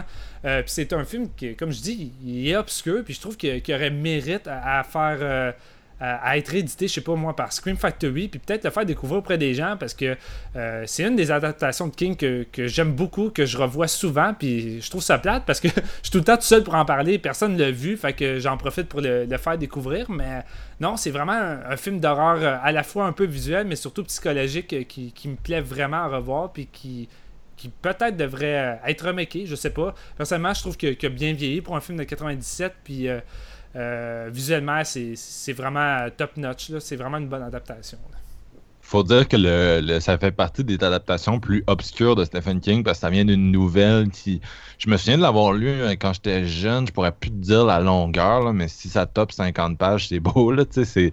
Très court, mais ça fait partie de. de- Il y en a plusieurs là, qui viennent de, de vraiment de, dans- de coins obscurs de, de, la bibliographie de Stephen King. Puis on retrouve quand même de, bons films parfois là, de ça. Mais Night Flyer, donc c'était pas tant connu à base. Puis c'est vrai que le film a vraiment. Ça fait partie des films qui ont un peu sombré dans l'oubli. Je trouve ça intéressant de voir des films adaptés en long métrage de, de courtes nouvelles parce qu'en temps normal, tu te dis, ce sont des histoires qui seraient sans doute bien plus adaptables dans des segments, dans des anthologies. Tu sais, The Mist étant un, un exemple que tu vois que quand tu décides de- d'apporter un petit peu plus de viande à l'histoire puis à l'œuvre, je sais pas si le film va euh, prendre un peu des libertés contrairement à, la nouvelle, mais le film a suffisamment de, de viande pour tenir le coup sur un, une heure et demie. euh, puis je trouvais que c'était jamais trop long. Je trouvais qu'il y avait suffi- suffisamment d'éléments intéressants pour garder l'attention, tandis qu'il y en a d'autres que tu vois qui sont adaptés de d'une nouvelle, puis ça devient long. Là. Tu sais, Je pense à Children of the Corn, où que c'est plus une nouvelle. Ouais. Euh, je- tu sais, J'avais vu, je pense, une adaptation. de- Children of the Corn, c'est comme 20 pages. C'est- ça, c'est c'est- une joke. là. C'est 20 pages, puis moi, le film, tu sais, la première partie, je la trouve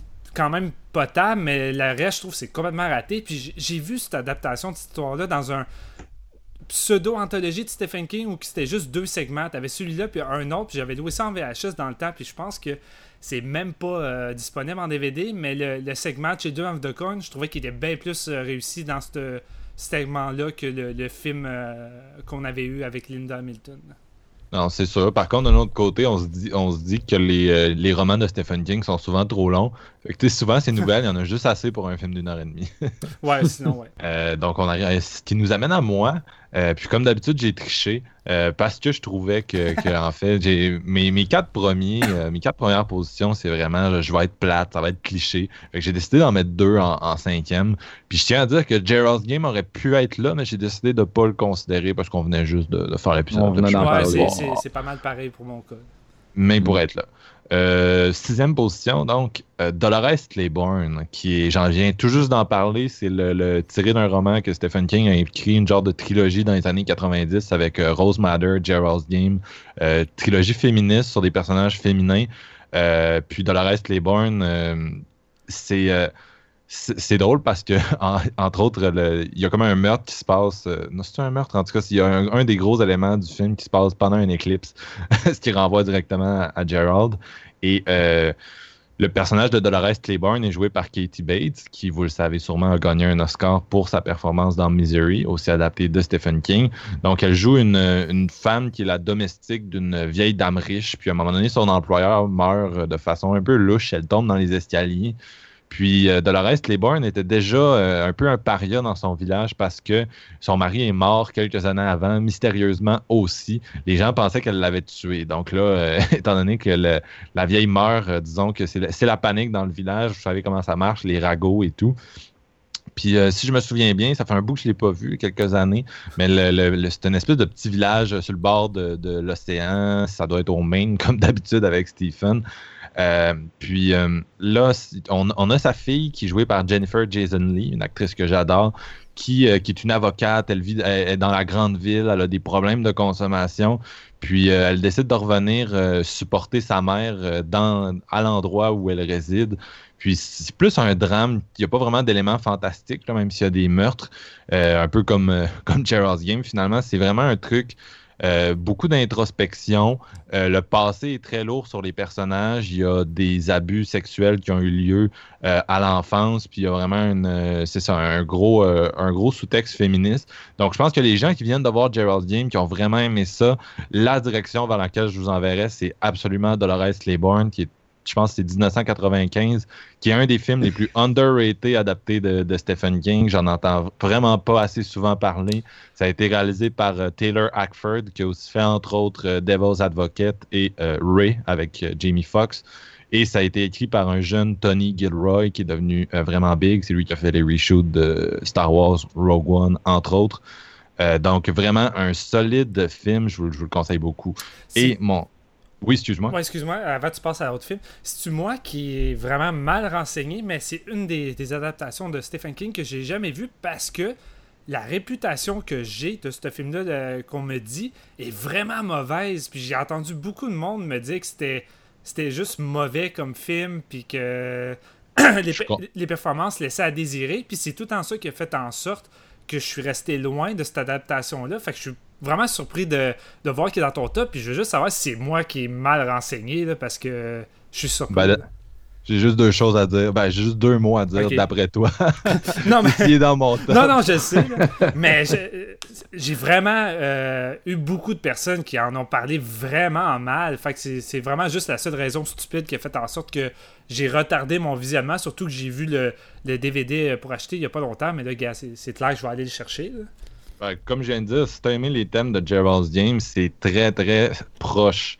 Puis moi, l'acting, euh, il est A1 là, dans ce film-là. Je comprends vraiment pas. Je veux dire, comparé à plein de, films high profile euh, comme Christine ou Pet Cemetery, je suis désolé, là, mais Dolores Claiborne, pour moi, c'est 100 fois meilleur. Puis j'exagère pas. Là, donc. Euh, euh, je, je sais pas. Je sais pas qui t'a renseigné. Peut-être des gens qui s'attendaient à de l'horreur du thriller puis qui ont eu à la place un drame euh, hmm. sur la relation entre une mère et sa fille. Là. Donc, euh, ils ont été déçus. Mais la plupart des, meilleures adaptations de Stephen King, ironiquement, sont celles qui sont tirées de ces petites nouvelles non horrifiques. Là. Shawshank, Green Mile, Stand By Me, des trucs comme ça.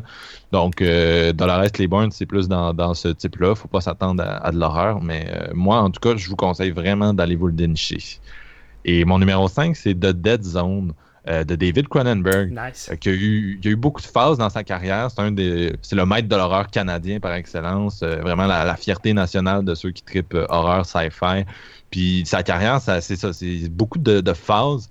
Puis il a commencé avec une période un peu grindhouse. Puis je dirais que Dead Zone, c'est peut-être le moment où il est devenu un peu plus mainstream dans les années 80, il a fait certains de ses films, je dirais, les plus accessibles. Je pense à The Fly, Dead Ringers, Dead Zone, bien sûr.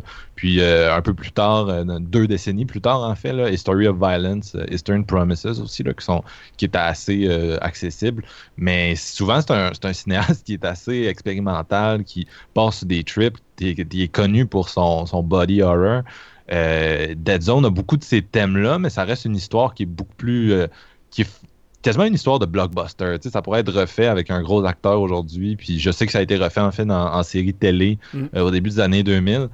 Euh, c'est l'histoire d'un prof d'anglais qui est joué par euh, Christophe, Christopher Walken. il y a un accident d'auto, il tombe dans le coma et ça dure cinq ans. à son réveil, sa, copine qui avait depuis pas longtemps est partie. Elle a fait sa vie avec un, un autre homme, puis elle a eu un enfant de lui. Euh, puis lui a attiré une espèce d'omniscience. Donc, quand il touche les gens, il peut voir le passé, il peut voir euh, des gens liés à eux dans le présent, il peut voir le futur. Et euh, c'est vraiment un bon concept. En fait, c'est le fun de voir les, différents réalisateurs qui adaptent Stephen King. Ils prennent des histoires qui fit avec un peu leur canevas, puis des, des thématiques qui sont les leurs. Je pense, mettons, à Salem's Lot, que j'ai vu il n'y a pas longtemps, où dans la dernière partie, t'as les, les personnages qui rentrent dans l'antre du, euh, du vampire, puis t'as vraiment l'impression d'être retourné chez Leatherface, là, de la façon dont c'est, dont c'est designé, là, c'est dégueulasse, puis c'est, c'est, c'est du pur Toby Hooper. Euh, là, on a vraiment le, le côté euh, Cronenberg, c'est-à-dire un homme dont le, le, le, le corps, est, dans ce cas-ci l'esprit peut-être, là, est modifié, euh, puis il doit dealer avec cette, cette transformation corporelle-là. Puis ça, ça ramène un peu le bon vieux dilemme de si tu pouvais tuer Hitler, euh, le ferais-tu? En tout cas, dans la, dans, la, dans la dernière partie du film, avec un espèce de politicien qui malheureusement ressemble beaucoup à Donald Trump, qui est joué par euh, Martin Sheen, puis on réalise que, ben lui en le touchant, réalise que il pourrait bien euh, causer la perte de l'humanité. Donc là, il, est comme est-ce que je le tue, est-ce que qu'est-ce que je fais? Puis toute la première partie du film, c'est, vraiment un film que tu, tu le regardes puis tu vois un peu le- que ça pourrait devenir une télésérie parce qu'il y a tellement de thèmes juste dans le dans, le- dans le 1h40 que ça dure. À un moment donné, il est à la chasse à un tueur en série, puis euh, à un moment donné, il interagit avec différents personnages, puis il les aide avec euh, ses visions.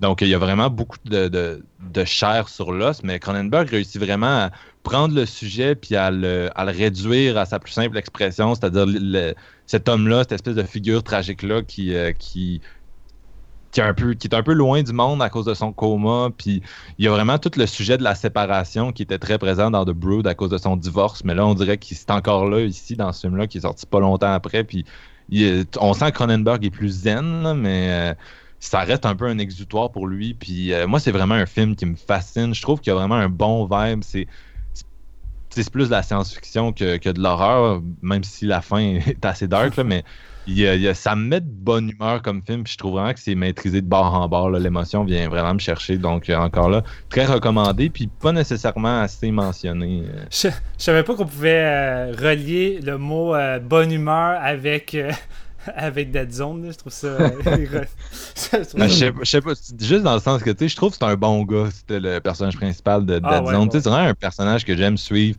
un peu comme le gars de, de The Fly. Tu sais, ça devient une figure tragique, mais c'est- tellement un protagoniste que j'aime, puis auquel j'aime m'associer. En tout cas, c'est ça, c'était pas le bon choix de mots. Là. Mais- Euh, C'est drôle que tu as mentionné Donald Trump parce que moi, j'ai écouté ce film-là en plein dans les élections de Donald Trump qui est su- sur le bord de gagner, sais. Puis j'écoutais le film, j'étais comme My God, Dead Zone est tellement d'actualité en ce moment.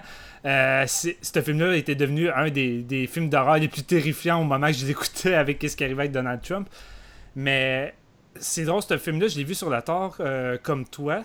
Et my God, que c'est bon. Je sais pas, le film vit vraiment bon. Puis les acteurs là-dedans sont top-notch. là. Christopher Walken. Puis à chaque fois que ces visions arrivent, c'est vraiment des visions terrifiantes. Puis Cronenberg là-dedans, là, il y a le sens visuel. Vraiment, là, il y a comme un plan qui m'a marqué l'esprit la première fois que j'ai vu le film. Puis ça me reste en tête euh, où il va voir le, le cadavre dans un long tunnel lumineux. Puis tu vois juste les reflets de briques alentour. ouais, puis c'est magnifique. Asti que c'était écœurant, ce plan-là. Puis c'est un film qu'à chaque fois que je revois, il prend de la valeur. Fait que euh, j'ai vraiment le, le- le feeling que ça pourrait facilement figurer dans mon top 5 si il est pas dans mon top 5 en ce moment. Oh. Non, Mais même dans la filmographie de Cronenberg, c'est pas nécessairement celui dont j'entends le plus parler. J'entends c'est plus vrai. parler de films tu sais, qui sont bien plus durs d'accès, comme Vidéodrome ou euh, Naked Lunch. C'est bizarre. C'est ça. Mais bref, ce qui nous amène à notre deuxième ronde, numéro 4, JF. Ben toi, moi, euh, ce qui me rend de bonne humeur, là, c'est que j'ai le- mon numéro 4, c'était ton numéro 5. c'est- Oups! non, mais je vous écoutais parler, puis j'ai- j'ai- j'aimais ça parce que justement, moi, c'est un film. C'est un film comme Steven, j'ai découvert sur le tard. En fait, je l'ai écouté l'année passée. Puis j'ai euh, j'ai vraiment, j'ai vraiment aimé ça. Ça m'a surpris aussi parce que ça m'a surpris à quel point, comme, comme tu disais, Marc-Antoine, comme chaque réalisateur ont, ont comme adapté un peu Stephen King, mais c'est tout à leur sauce, puis c'est tout un peu différent. Puis euh, Cronenberg, ben, tu vois vraiment sa, sa patte, là, genre, ça, ça transparaît à côté. J'irais pas jusqu'à dire que c'est euh, que c'est dans mes euh, films favoris du réalisateur. Comme c'est drôle, tu as dit exactement ce que je pense depuis de, ce film-là. Mais tu sais, Vidéodrome, moi, c'est mon favori puis tout. Puis il y en a des un peu plus classiques du réalisateur qui sont plus connus. Peut-être qu'on parle un peu moins de Dead Zone. Peut-être pas pour les bonnes raisons, je sais pas. Mais je trouve que c'est quand même une, euh, très bonne adaptation de, Stephen King.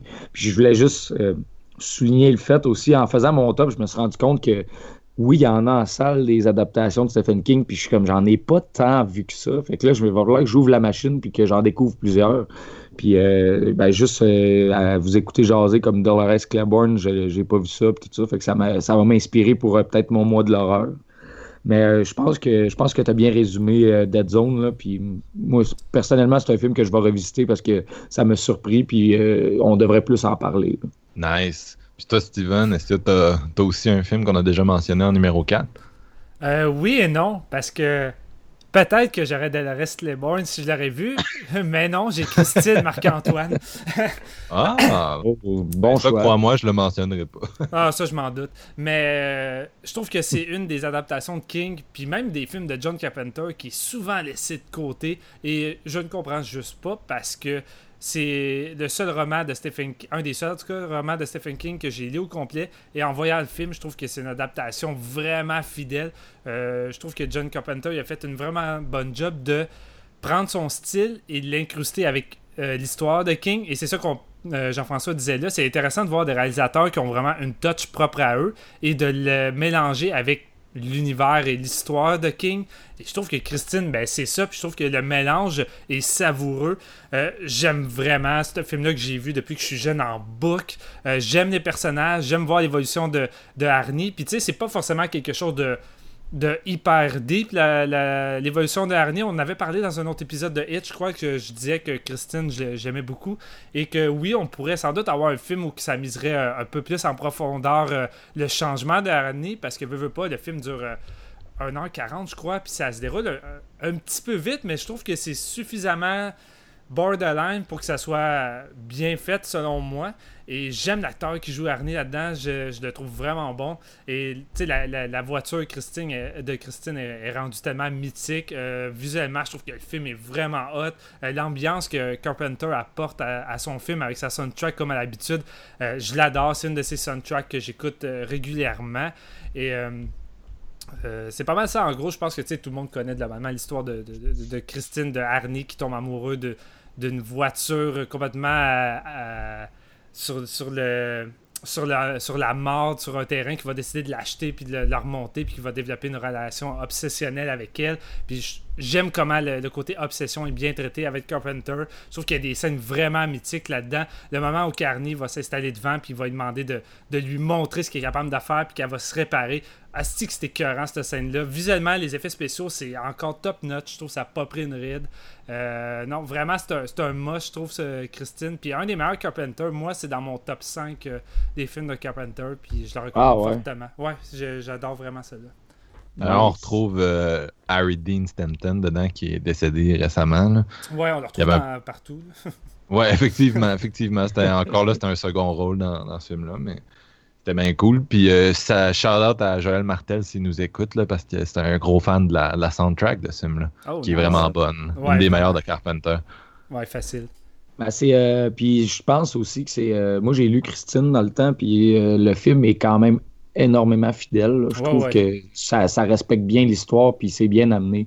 Puis euh, c'est un bon Carpenter. Je dirais pas jusqu'à dire de le mettre dans, dans mon top 5, mais je- encore une fois, je pense que je suis un, adorateur des plus classiques de Carpenter aussi. Mais Christine, c'est une bien bonne adaptation de King là, pour celle que j'ai lue, parce que j'en ai pas lu énormément, mais je trouve que celle-là, c'est une des plus solides. Ben, de toute façon, moi, faire un top 5 de Carpenter, c'est comme la pire torture que tu peux me faire. Parce que c'est, comme mon réalisateur préféré dans, Ouais. dans, dans- dans le genre horrifique. Puis, honnêtement, pour Dans moi, il a, fait, prochain épisode. Tu sais, il, a, il a fait une marde dans toute sa filmographie. Puis, tu sais, à la limite, les C'est autres. son t'as- dernier. son dernier. Puis les autres, t'as peut-être un film ou deux que c'est du divertissement moyen. Mais pour moi, le reste, c'est, c'est pratiquement tout de la bombe. Là. Fait que- Ouais, dans mon top 10 des meilleurs films d'horreur, d'après moi, il y a trois Carpenters, si j'y pense bien vite. Là. Euh, moi, euh, mon ton, ton, en fait, toi, Jeff, ton numéro 4, c'était mon numéro 5. Mais moi, mon Ouais, numéro de- 4, de- c'est ton, c'est ton numéro 5. OK, Donc, c'est- c'est- on a C'est alterné. Ouais. That's it. Euh, donc, c'est ça, euh, The Mist de Frank Darabont, qui est le, le- après Mick Garris, probablement le gars qui a adapté le plus souvent Stephen King. Il a fait trois films, puis contrairement à Mick Garris, les films sont high profile et ils sont bons. Oh, Excuse-moi, Mick. Excuse-moi, Mick, mais euh, quand même, hein, c'est un peu vrai. Et euh, c'est ça, lui, puis euh, Rob Reiner aussi, qui en avait fait deux. là, C'est des gars qui ont vraiment fait des grosses adaptations à succès. Et euh, Darabon, en fait, c'est pas mal juste pour Stephen King qui, qui est connu, là, ça, puis avoir, euh, avoir showrunné la, la première saison de Walking Dead, puis ça a été fait, euh, ça a été fait virer de bord parce qu'il en demandait trop à AMC, euh, puis il s'est fait remplacer par la suite. Euh, mais The Mist, c'est drôle parce que c'est un, peu le- c'est un peu le condensé de Walking Dead. Je veux pas être je veux pas être plate. Moi, je suis pas un gros fan de Walking Dead. Donc, euh, à chacun ses goûts. Mais moi, c'est vraiment un show que je trouve un peu répétitif. J'ai l'impression qu'il il sait pas trop où il s'en va. Puis, qu'il répète un peu des, des thématiques semblables de, de- de saison en saison. Puis, je trouve que tu peux un peu tout retrouver ça dans The Mist. Puis je me souviens, euh, je l'ai vu ce film-là à sa sortie. Euh, c'était 2007. Puis 2007, c'était comme 2017. là. C'était la dernière fois qu'on a eu un gros. En tout cas, avant cet automne. La dernière fois, on avait eu un gros hype de Stephen King à cause de 1408 et de Mist qui étaient sortis la même année, puis qui étaient deux. euh, c'était, du big deal à cette époque-là. Puis c'est, une nouvelle, c'est tiré d'une nouvelle, mais une grosse nouvelle, je pense que c'est 180 pages. C'est sûr que je dis le nombre de pages, ça dépend des éditions que vous avez, là, c'est, mais c'était, quand même une bonne euh, nouvelle. là. Pour, euh, pour quelqu'un d'autre, ça pourrait être un court roman. Euh, pour Stephen King, c'est juste une nouvelle. Puis euh, ça ressemble beaucoup au- au- à son futur roman Under the Dome, qui ça est une espèce de brique massive, mais qui utilise un peu le même genre de, sujet. Donc, euh, c'est vraiment du Stephen King à son meilleur. Il se penche sur une grosse communauté. Euh, dans Under the Dome est isolé dans un village. Dans The Mist est dans, une, dans un petit supermarché. Puis à l'extérieur, c'est l'apocalypse. Euh, puis comme j'ai dit tantôt, c'est un gros creature feature. Il y a vraiment des scènes le fun. À un moment donné, ils vont dans la pharmacie à côté. Puis il y a une scène avec des araignées qui, qui était du gros fun. Je sais pas comment le CGI a vieilli. Là. Ça fait un bout que je l'ai pas regardé celui-là. Je pense que c'était peut-être un peu ambitieux pour le, budget qu'il avait, mais euh, au moment où c'est sorti, c'était vraiment le fun. Puis c'est sûr que c'est un, un film qui est très politique, euh, avec l'espèce d'orga- d'organisation euh, en différentes communautés, à même le, le, supermarché, des gens qui sont plus conservateurs, qui vont devenir éventuellement religieux, puis exiger des sacrifices. Puis de l'autre côté, nous, on suit les, les, libéraux, qui malheureusement vont, vont pas nécessairement... euh, leur manque de foi va finir par être pénalisé. C'est ça qui est, c'est ça qui est ironique avec The Mist, c'est qu'à un moment donné, il finit. Sa fin prend un peu le bord des, des autres. c'est, ce que, c'est ce que je trouve singulier, mais quelle fin euh, géniale. Puis euh, vraiment là, un, un coup de marteau d'en face des gens qui sont euh, optimistes puis qui a vraiment frustré du monde. Mais moi, c'est ça, ça reste vraiment du gros fun, ce film-là. C'est, à cette époque-là, surtout, c'était un peu la définition parfaite de ce que moi, je me faisais d'un, d'un film d'horreur, c'est-à-dire euh, huis clos, post-apocalyptique, des créatures, Ben puis oui. la, politique, puis des, vraiment des bons rôles distribués, dont beaucoup, de- beaucoup des acteurs de Walking Dead se retrouvent dans ce film-là.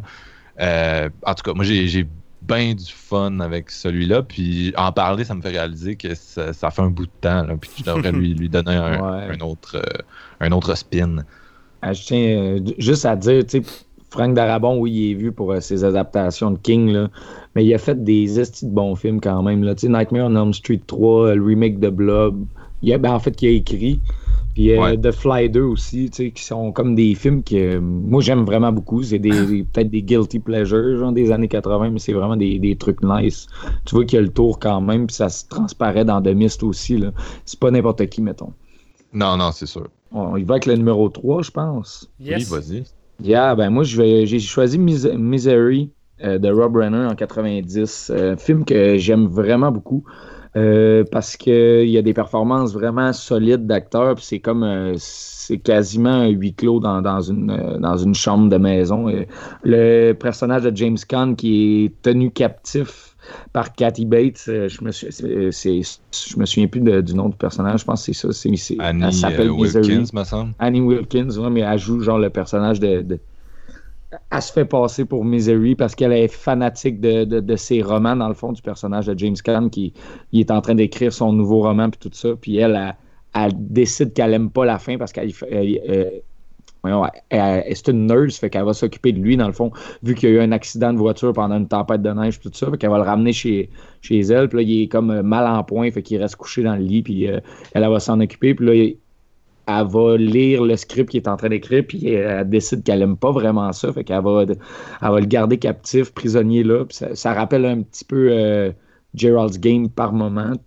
Puis, il y a, y a une scène qu'on va se rappeler tout le temps dans Misery, mais le coup de Sledgehammer, pour vrai, ça fait mal aux yeux, puis j'ai vraiment tout le temps de la misère à regarder cette scène-là. Je trouve que. je Je trouve pense que, que c'est une hache dans le roman. Juste pour te le dire. Ah ouais, aïe aïe, Ouais. man. Ça, c'est encore pire, ça, pour vrai. Mais ça, je- je- j'aime vraiment beaucoup la, la- la performance de Caddy Page. Ça a l'air crissement folle. C'est vraiment, c'est vraiment oppressant comme ambiance. Puis t'as, t'as vraiment le goût de t'en aller de là, mais de, de souhaiter qu'ils réussissent à s'en aller, tu sais. Mais euh, honnêtement, je- c'est parmi, euh, parmi les livres que j'aimerais lire de Stephen King après avoir vu l'adaptation. Misery, c'en est un. C'est euh, sur les prochains romans que j'aimerais ça m'acquérir, dans le fond. Puis je trouve que Rob Reiner a vraiment fait une bonne job de réalisation aussi. Puis que c'est un film qui a une bonne valeur de réécoute, même en sachant tout le, le- le dénouement et tout ça. Je, je pense que c'est un film le fun, puis que, qui, qui mérite vraiment le, le statut quand même qu'il a aujourd'hui, parce qu'il est quand même bien vu dans les, dans les adaptations de King. là. Puis je comprends pourquoi Cady Bates a gagné, euh, a gagné l'Oscar là, là-dedans. Est-ce que tu as déjà vu euh, Stand By Me de Rob Reiner? Non. Tu devrais. C'est vraiment bon. C'est vraiment bon. Tu devrais. Ouais, je devrais, alright. J'aime ça, moi, des, des, des recommandations comme ça. C'est comme, c'est comme Hit, mais. Avec des tu peux le perso- dire des en meilleur. personnages le- Avec des personnages le fun. non, mais, non, mais c'est, tu sais, c'est juste vraiment plus maîtrisé. La, la direction d'acteur de Rob Reiner, qui est un acteur aussi, là, entre autres, euh, vous l'avez vu récemment dans Wolf of Wall Street, il joue le père de Leonardo DiCaprio, le gars qui crie tout le temps. Puis euh, Rob, il est super bon pour, euh, réalis- euh, pour diriger des acteurs. Puis c'est, jeune dans, dans Stand By Me, là, dont River Phoenix, puis Ouais. euh, le Corey Feldman, qui était partout à l'époque. puis c'est qui l'autre déjà? Il- il- je pense que c'est Sam Rockwell. Ou peut-être que je me trompe. En tout cas, c'est genre vraiment une belle gang. Là, puis dans, dans le style. Tu sais, on, on, associe vraiment ça aux années 80, là, les, les jeunes enfants qui chillent ensemble puis qui ont une aventure comme de coming of age, toute la gang, euh, à, la, à la- à la Stranger Things puis tout. Mais Stand By Me, c'est c'est un des gros dans, dans ce type-là, je trouve. là. Ouais. That's it. On va regarder ça. Toi, Steven, t'avais-tu Stand By Me? C'est pour ça que tu dis rien? non. Euh, le film Stand pour- by me. Non, mais le film pourrait facilement être dans le top. là. En fait, mon numéro 3 pourrait être un numéro 1. Puis rendu là, je veux dire, c'est- c'est pas mal des grands films. Là, fait qu'on va y aller.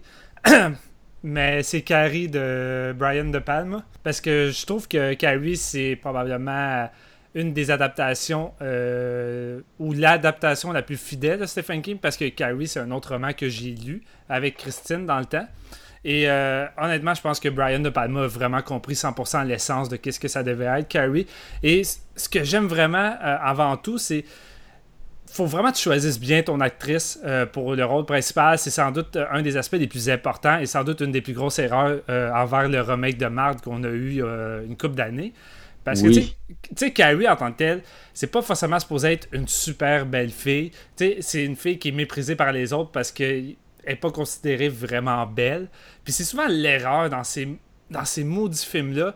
Quand tu regardes des films où c'est la, la de l'école qui va vouloir se faire euh, se venger parce qu'elle est considérée laide juste parce qu'elle a des lunettes, mais tu sais, c'est genre la pitoune en dessous des lunettes. Tandis que c'est si SpaceX, elle incarne toute l'innocence et la douceur de Carrie, mais en même temps, on va être honnête, quand tu vois Cissy SpaceX dans une classe, dans, dans, dans, c'est peut-être pas forcément la première fille qu'on en regarderait de l'œil et qu'on aurait envie d'être avec elle. Je trouve ça drôle que tu dises ça parce que si SpaceX, surtout à cette époque-là, je veux dire, c'est comme toutes les actrices, c'est considéré comme une, une femme euh, attirante. Puis euh, tu la regardes dans Badlands de Terrence Malick, c'est la, jeune fille vraiment attirante, euh, classique malikien, là, qui est vraiment obsédée sur les jeunes corps de femmes. puis tu sais, c'est- la belle fille. Fait qu'en fait, dans Carrie, le fait que tu la trouves de cette façon-là, que tu l'aperçoives de cette façon-là, pour moi, c'est plus du grand acting, mais c'est clairement pas une. c'est clairement pas du. du pour moi, ça revient un peu à Mandy Moore qui porte des lunettes dans, le film avec Freddie Prince Jr. Là, c'est. C'est. euh, en tout cas, moi, j'ai Ben- vraiment pas l'impression euh, ben, que je- ce que tu dis est valide. Là, mais- Ben, je sais pas. Honnêtement, j'ai jamais vu des, des personnes parler que des, des sur Cissy SpaceX dans ces années-là. C'est tout le temps les mêmes actrices que je revois revenir. Ou tu sais, même euh, Chloé Moritz pour le, le, le remake, tu sais, c'est- une actrice que je vois souvent revenir dans des tops de crush, mais c'est peut-être juste moi qui n'ai jamais vraiment connu quelqu'un qui, qui avait une espèce de gros kick sur Cissy SpaceX, mais j'ai pas l'impression qu'elle a le. Écoute Badlands, man. Bon, dire. ok, peut-être Badlands, là. Mais je sais pas, dans Carrie, j'ai pas l'impression qu'elle a le physique typique de la, la pitoune des années 70 comme on pouvait voir à, à l'époque. Tu sais, c'est pas, euh, c'est pas Cindy dans Grease, là, à, à mes yeux. Euh, mais En même temps, je dis pas ça pour décritiser la- l'actrice puis dire qu'elle est pas belle, là, parce que c'est tout le contraire. C'est plus le film avance, puis euh, tu sais, la, la scène du bal, je pense que même ceux qui, qui sont contre, euh, le- contre elle la, la trouvent euh, superbe lorsqu'elle monte sur, sur la scène. Tu sais, j'ai pas l'impression de toute façon que Carrie est un personnage qui à la base est intimidé parce que à cause de son physique, c'est juste quelqu'un qui comprend aucunement les normes sociales, donc va pas nécessairement s'habiller comme il faudrait. Puis c'est surtout quelqu'un qui a pas les attitudes qu'elle devrait avoir à cause de l'endroit où elle a grandi, puis de sa mère qui est comme vraiment non, conservatrice, oppressive. Fait que tu sais, pour moi, c'est plus sa persona qui est importante. Puis, tu même dans le remake, ça me dérange pas du tout qu'elle soit jouée par euh, Chloé Grace Moretz. C'est peut-être juste que son jeu, ultimement, est peut-être pas assez euh, on point, mais ça m'aurait, ça me dérangeait pas que ce soit elle qui la joue, parce que c'est pas tant ça qui fait qu'elle est. En tout cas, c'est juste ma, perce- ma perception. Ben, c'est parce que dans le livre, la manière que Carrie est décrit, euh, décrit j'ai pas le- c'est pas décrit comme une super forcément belle femme et, euh, et comme je dis, la, genre de, de pitoune typique qu'on a à l'école est décrit juste comme une fille tout à fait ordinaire. Fait j'ai l'impression que ça prenait peut-être juste ça comme euh, une actrice qui arrivait à saisir cette essence-là de, la fille un peu plus normale que les autres que justement Chloé euh, que dans, le remake. tu sais, Dans le remake, tu la regardes Chloé, puis elle a juste l'air comme la, fille typique des autres qui l'écœurent à l'école. Il n'y a pas vraiment de différence. En tout cas, à mes yeux. Ouais, mais tu sais, euh, je sais pas, au secondaire, on se fait pas écœurer sur le physique, Non, on se fait écœurer sur vraiment des, des, des facteurs. Puis, en tout cas, j'ai, moi, j'ai, j'ai t'ai donné mon point. Si c'est SpaceX, je pense que c'est un sex symbole des années 70. Ah ouais, ok, je sais pas. Ah, Je pense que c'est la- l'attitude de- dans son jeu qui Ouais, transparaître qu'elle remplit très bien le rôle de Carrie. C'est Parce un jeu c'est- exceptionnel. C'est ça. C'est c'est vrai que dans le livre, elle n'est pas décrite comme une sexe symbole non plus, mais mettons, ils ont, si si SpaceX, c'est une belle femme, mais mettons comment qu'elle joue dans, dans Carrie, c'est du génie parce que justement, ça colle à la peau du personnage que Stephen King a écrit dans le temps aussi. Mhm. Mais sinon, tout ça pour dire que ben, Brian De Palma a fait une job incroyable, autant euh, au niveau de sa direction d'acteur. Brian De Palma, je pense qu'il est autant talentueux que Rob Reiner pour euh, euh, diriger ses acteurs. Puis vous l'avez dit, Cécile Spacek est vraiment bonne. Euh, et j'aime vraiment euh, la, mise en scène de toute la, finale. Sa mère, sa mère également, l'actrice qui joue euh, euh, Margaret euh, Piper Laurie, est vraiment phénoménale aussi là-dedans. Et euh, en fait, Carrie, parce que il n'y a pas grand chose à dire. Je pense que c'est le genre de film que tout le monde a vu, qui connaît par cœur. Je pense juste que Brian De Palma a saisi l'essence même du livre et qui nous a offert une adaptation vraiment parfaite à mes yeux. Et la finale, sa mise en scène de Brian De Palma qu'on connaît super bien, où que tu vas avoir des plans divisés euh, de plusieurs moments en même temps. Euh, je trouve que c'est du génie, surtout la scène du saut qui tombe euh, de sang. Euh, c'est mythique, puis je pense qu'il y avait juste Brian De Palma pour arriver à mettre en scène une scène aussi importante dans le livre. Et c'est vraiment juste un putain de chef-d'œuvre qui, selon moi, a pas pris une ride. Avant, j'avais pas tendance à dire que le film n'avait pas pris une ride parce que, est que les éditions étaient poches? Euh, visuellement, c'était vieillot. Tu trouvais que le film avait pris un coup de vieux. Mais quand tu regardes le, nouveau transfert 4K de Scream Factory, le film en avait vraiment besoin, puis ça y a vraiment fait du bien. J'ai plus, plus ce feeling-là que j'avais avec le DVD poche de, de, MGM. Fait que Carrie, vraiment, c'est un must dans les adaptations de King. Ben, moi aussi, mon numéro 3, c'est Carrie. Euh, Puis c'est drôle qu'il soit juste numéro 3 parce que euh, si vous me demandez mes 20 films d'horreur préférés, ben Carrie serait dedans. Donc ça, ça, ça dit que là, on a un peu level up pour les, les trois derniers films. C'est comme trois de mes, mes, de mes films préférés. Euh, puis moi, j'ai déjà fait un épisode du dernier podcast sur la gauche sur Carrie. euh, sur toutes les versions de Carrie, en fait, c'est un peu pénible, là, tout réécouter. euh, Carrie 2. Ouais, c'est ça, 76, Carrie 2, qui est une espèce de version grunge. euh, Carrie 2002 avec Angela. Bettis, qui est un Ça, c'est téléfilm. de la merde. Oh. Le, le remake qui était, qui était juste pas assez novateur par rapport au, au film de, de, de- de Palma, qui est tellement réussi, tellement classique et définitif que tu peux pas juste le refaire. euh, ça ne marchera pas. là. C'est ça. Fait que je sais pas si cet épisode-là est encore disponible. Si vous avez envie d'en entendre plus, vous irez checker ça. Mais moi, euh, je, je- c'est ça. J'en ai déjà parlé beaucoup. Fait que je vais probablement répéter des points que j'ai déjà dit dans le passé. Mais euh, je- premièrement, j'étais impressionné par l'intelligence absolue de la mise en scène de, de Brian De Palma. Euh, pour moi, le gars a réussi à capturer tous les thèmes et l'émotion de ce roman-là. Euh, puis c'est ça le compromis, c'est de couper quelques personnages, mais ça paraît vraiment pas. On, a vra- on retrouve vraiment tout ce qu'on aime du, de la, du roman. Et euh, moi, j'ai toujours trouvé que ce film-là, c'est vraiment le, film parfait qui applique le proverbe une image vaut mille mots, dans le sens que c'est ça qu'il faut que tu fasses avec des films adaptés de Stephen King. Il faut que tu prennes des, des, milliers de milliers de mots tassés dans des livres, puis que tu réussisses à faire une heure et demie en images. Donc, chacune de tes images doit avoir un, un, poids, doit avoir une valeur, doit véhiculer quelque chose. Sinon, tu n'y arriveras pas. Puis il y a beaucoup de réalisateurs, malheureusement, qui arrivent euh, soit pas, soit à moitié. Mais De Palma, cette mise en scène-là, c'est de l'économie pure, c'est de l'intelligence, euh, c'est de l'émotion. Euh, puis les performances de, de, de Sissy Spacek, Piper Laurie, tu l'as dit, entre autres, je pense je sais pas si les deux ont été nommés à l'Oscar ou juste Piper Laurie, mais tu sais, c'est parmi les rares films d'horreur qui ont eu des nominations aux Oscars. Les deux, Puis, ouais, euh, ont été nominés. C'est des grosses performances. Là. Sissy Spacek, à l'époque, était quand même une actrice en demande. J'ai dit il y avait Badlands, mais elle a aussi été dans euh, Tree Woman de, de Robert, euh, Robert Altman, qui est exceptionnel aussi. puis c'est drôle d'ailleurs parce qu'elle partage la, la, vedette de ce film-là avec Shelley Duval là, de, de, Shining. puis mais c'est ça, c'est un film, c'est un film que j'adore. L'obsession pour euh, Hitchcock, que Brian De Palma se matérialise dans le film, euh, comme d'habitude, comme dans, dans, dans, tous ses thrillers. Euh, le set piece avec le saut rempli de sang est une de mes scènes préférées de cinéma ever. L'espèce de long plan séquence, là, je trouve ça tellement réussi. Et bien sûr, tout ce qui vient après avec les split screens, c'est une mm. masterpiece. Donc, si vous voulez refaire Carrie, moi j'ai tendance à dire que le film de De Palma est meilleur que le, le, le matériel source, le roman.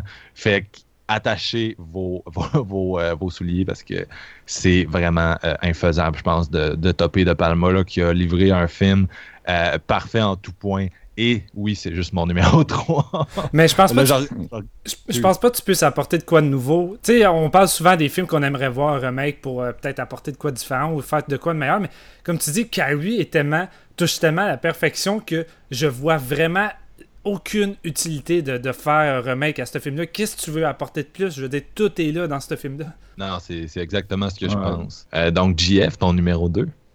Mon numéro 2, euh, c'est The Shining de 1980, Stanley Kubrick, le chef-d'œuvre de Kubrick. Puis j'ai pas lu le livre de King, mais King était fâché, je pense, après, euh, après Kubrick, parce que c'est un peu différent. Puis honnêtement, moi, je connais pas la version écrite, puis tout, puis je connais pas, les raisons pour lesquelles euh, King était pas satisfait de l'adaptation de Kubrick, mais moi, je trouve que c'est un sacré chef-d'œuvre de Shining. Honnêtement, c'est euh, un des meilleurs films d'horreur jamais tournés, au, au même titre que Texas Chainsaw Massacre, que Halloween, que Exorcist, tout ça, ça fait partie des grands des grands films que si, mettons, tu, tu parles à quelqu'un qui connaît pas le cinéma d'horreur, ben, tu vas lui faire écouter ces films-là. Tu tu vas nécessairement avoir dans les cinq premiers ou dix premiers films, tu vas lui faire écouter The Shining. Pourquoi? Parce que ça représente ce que c'est la terreur, la débandade psychologique, tout en même temps dans un film d'horreur maîtrisé au corps de tour par Kubrick qui est au summum de son art, selon moi. Je pense que c'est son meilleur film, honnêtement. Puis en plus, tu sais, Jack Nicholson là-dedans, Shelley Duvall qui donne des performances, euh, c'est magistral, je pense.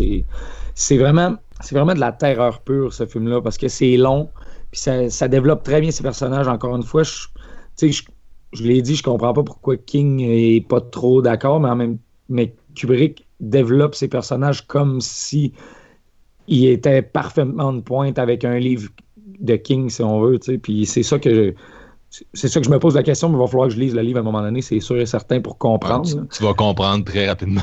ah ouais, parce que honnêtement, moi, j'ai, j'ai pas nécessairement lu sur les, deux parce que j'attendais de me faire ma propre opinion en lisant le roman. Ça n'a rien à voir un avec l'autre, vraiment. Ben, c'est, comprenable la réaction de King. C'est comme quelqu'un prend ton œuvre puis fait complètement d'autres choses avec puis il élimine tout ce que tu as mis pratiquement dedans. Ça, peut être frustrant. Ok, ouais, à ce point-là, bon, tu. Euh, en tout cas, merci à Kubrick d'avoir fait ça, ça a été inspiré du roman parce qu'il a fait un hostie de bon film. Puis justement, c'est le personnage de Nicholson est vraiment très bien développé. J'adore le suivre. Puis c'est, euh, c'est un peu ça, c'est l'espèce de traumatisme, puis tout avec l'isolation, ce que ça peut, euh, ce que ça peut amener à une personne, puis à son common sense, son, sa conscience, puis tout ça. Euh, les, les, les, deux jumelles, le, son jeune qui est comme une espèce de euh, psychique, puis tout ça. Il y a des scènes fucking terrifiantes là-dedans, puis ça culmine, là, je me souviens, avec euh, l'espèce de, de, de, de, giclée de sang dans l'ascenseur qui est comme mm. emblématique. Là. C'est une des, des, meilleures scènes, je pense, du cinéma d'horreur, puis ça représente bien euh, ce genre-là, si on veut. Euh, honnêtement, j'ai pas grand-chose à dire parce que ça fait quand même longtemps que je l'ai pas vu, je l'ai pas visionné, puis j'attendais de m'acheter le Blu-ray pour le revoir parce que j'ai la vieille, vieille édition en carton, là. C'est pas, euh, c'est pas super. Mais euh, j'adore ce film-là, puis il va toujours faire partie de- du top des meilleurs films d'horreur, fait que ça, ça mérite vraiment un visionnement. là. Toi, Steven? Eh bien, je vous rejoins sur un que vous aviez dans votre top, The Mist de Frank Darabont. Oh, Nice. that's it. c'est un film que j'ai vu à l'époque au cinéma. J'ai vraiment beaucoup aimé ça. Euh, mais il y a quelque chose qui me titillait. Je sais pas, il y a de quoi qui, qui m'achalait dans le film. Je pouvais pas mettre le doigt sur le bobo. Fait que je trouvais que, malgré que c'était excellent, que c'était le, le film que j'ai- j'aimais le moins des trois films adaptés euh, de, de œuvre de Stephen King par l'album. Fait que tu sais, je trouvais la, À l'ombre de Shawshank puis La ligne verte supérieure. Et j'ai fini par revoir le film euh, une couple de fois. Je l'aimais toujours autant. Mais euh, on dirait que les effets spéciaux CGI m'achalaient un peu. Puis euh, encore une fois, il y avait une affaire sur le bobo que j'arrivais pas euh, à mettre le doigt puis euh, à savoir c'était quoi. Et là, j'ai eu le déclic lorsque j'ai revu le film dans sa version qui devait sortir à la base que Frank Darabont voulait en noir et blanc. Parce que The Mist, avant tout, c'est beaucoup de choses en même temps, mais c'est aussi un hommage au Monster Feature des années 50, c'est un petit peu évident. Puis évidemment, il y a aussi le côté très Lovecraft que- qui vient beaucoup me chercher. Je suis un fan de ça, comme Jeff, c'est quelque chose que j'aime dans le film. Mais on dirait que la version noir et blanc vient corriger tout ce qui me buguait. Premièrement, le CGI, on, va s'entendre là-dessus. Dimension Film, c'est sans doute la pire compagnie pour les CGI. Cette compagnie-là, ils l'ont pas pantoute. Tu regardes tous leurs films qu'ils ont fait, euh, dès a du CGI, ça vieillit tout le temps mal, c'est tout le temps très cheap. Et dans The Mist, c'est ce qui m'achalait un petit peu. C'est, pas non plus désastreux, mais c'est loin d'être euh, de bon calibre. Et en noir et blanc, la pilule, elle passe vraiment, vraiment bien. On dirait que ça m'achale plus vraiment. Et ça vient, euh, régler ce problème-là, mais c'est surtout que ça vient renforcer l'aspect euh, hommage au film Monster Feature des années 50 et ça l'apporte vraiment ça, ça apporte une atmosphère qui manquait je crois au film ça rajoute une de qu'est-ce que Frank essayait d'exploiter. Et je trouve que le film est vraiment vraiment plus poussé dans son côté atmosphérique avec ce avec ce noir et blanc là je trouve que ce film là est pas fait pour être vu en couleur. Et le reste sinon c'est du haut calibre Excusez, j'ai vraiment un problème de gorge pour l'épisode aujourd'hui. Mais Thomas Jane, qui n'est pas forcément un acteur qui est souvent mentionné, là-dedans, il est vraiment bon. Tout le casting vole haut parce que Frank Darabont, il est vraiment solide avec son, euh, casting euh, globalement. Mais l'évo- l'évolution de voir un groupe d'individus enfermés dans une place, dans un huis clos, qui va se différencier entre groupes ou que tu vas avoir quelqu'un qui va influencer les autres avec sa perception des choses, de côté religieux très présent. Je trouve que c'est vraiment solide dans le film, c'est super bien développé. L'évolution de, tout ça est vraiment euh, bien faite, en même temps d'offrir un film de monstre crissement solide. Puis l'aspect HP Lovecraft, là, je pense qu'il est vraiment bien rendu là-dedans. Ça vient me chercher, surtout vers la, finale où on a vraiment des créatures qui semblent sortir d'un roman de, HP. Moi, le, changement de fin que, Frank a amené, euh, comme pratiquement tout le monde, je trouve que c'est vraiment meilleur que qu'est-ce qu'on a pu entendre dans le livre. Euh, je trouve cette fin-là vraiment décrissante, vraiment bien amenée. Et c'est juste. Honnêtement, je trouve que c'est le chef-d'œuvre de Frank Darabont. Maintenant, l'ayant revu dans, la version, je crois qu'on doit voir le film, euh, c'est le film que je préfère et que j'ai vraiment beaucoup de plaisir à revoir. C'est vraiment un must. Pour le fun, Marc-Antoine, est-ce que tu avais vu sa version black and white? Non, fait que ça va être mon prochain, euh, mon prochain visionnement dont je parlais tantôt. ça risque de se faire en black and white. euh. Ça fait longtemps que j'en entends parler, puis euh, ouais, il faudrait vraiment que j'essaie l'expérience. euh. Parce que comme j'ai dit tantôt, c'est peut-être le, le seul truc qui coince avec moi, c'est le, le CGI. Là. Donc de voir Mhm. peut-être le, le, le voir dans une perspective différente, ça va peut-être vraiment changer me- la façon dont je le perçois. Mm. Mais euh, parlant de Frank Darabont, ben, c'est mon numéro 2, euh, Shawshank Redemption, bien sûr. Euh, Shawshank, pour moi, c'est un peu comme Titanic. J'ai la même relation avec ce, ce film-là. Euh, c'est des films qui sont sortis dans, dans- dans ma jeunesse, dans votre jeunesse aussi, bien sûr, euh, dans les années 90. Puis c'est du cinéma très classique. Euh, des gros films très longs. Euh, Shawshank, c'est de la grosse guimauve. là. C'est maîtrisé vraiment au cadre de tour, ce film-là. Euh, tu passes du film catastrophe, bateau, classique, années 60, puis t'arrives avec le film de prison, mais encore là, il y a un, un côté très, très classique. Je je vais arrêter de dire ce mot-là. Euh, avec de beaux thèmes, je trouve. Puis Euh, ça vient de, du recueil Different Seasons, qui pour moi est peut-être le, le meilleure euh, chose que, Stephen King a écrit. C'est quatre grosses nouvelles. Euh, bien sûr, il y, a, celle dont est tirée Shawshank, mais aussi celles dont sont tirées Stand By Me de Rob Reiner et Apt Popil de Brian Singer. Malheureusement, Apt Popil, c'est devenu un peu creepy pour moi. C'est un peu un Jeepers Creepers, c'est-à-dire réalisateur qui, qui, qui a beaucoup d'allégations de pédophilie contre lui. Puis euh, le, thème du film en soi est extrêmement euh, dérangeant, disons, là, une fois que tu sais la réputation du réalisateur, en plus qu'il y a. Euh, a eu des histoires d'abus sur le tournage. Là. Donc, bref, c'est moins, moins trippant, ce film-là, pour cette raison-là. Mais quand même, c'est Shawshank, c'est, je pense, le, le, meilleur de la gang. Euh, puis moi, c'est vraiment un film, j'aime ça le réécouter. Ça, ça vient me chercher. C'est plus de l'émotion que du. C'est pas un, film qui est là pour. Euh, je veux dire, d'un côté, ça te présente un peu la, réalité carcérale. Je sais pas à quel point c'est réaliste, mais il y a vraiment un, intérêt aussi sur le temps qui passe, qui est quelque chose que j'aime beaucoup comme, comme sujet. Puis c'est le cas dans, plusieurs des nouvelles de, Different Seasons. Justement, euh, Stand By Me est un espèce de coming of age. À Popil est un peu sur le, passé, puis le fait que tu peux jamais vraiment y, échapper. Puis euh, moi, c'est ça. Encore là, je suis surpris parce que c'est, on part d'une, nouvelle, puis on arrive avec un des, des meilleurs films de, de King. Euh, des fois, on oublie un peu que c'est lui qui est derrière ça parce que c'est tellement différent de, de ce qu'il fait la plupart du temps. Mais c'est, classique. C'est des gars en prison, puis c'est des bons gars, puis il y a une histoire d'évasion, puis il y a du.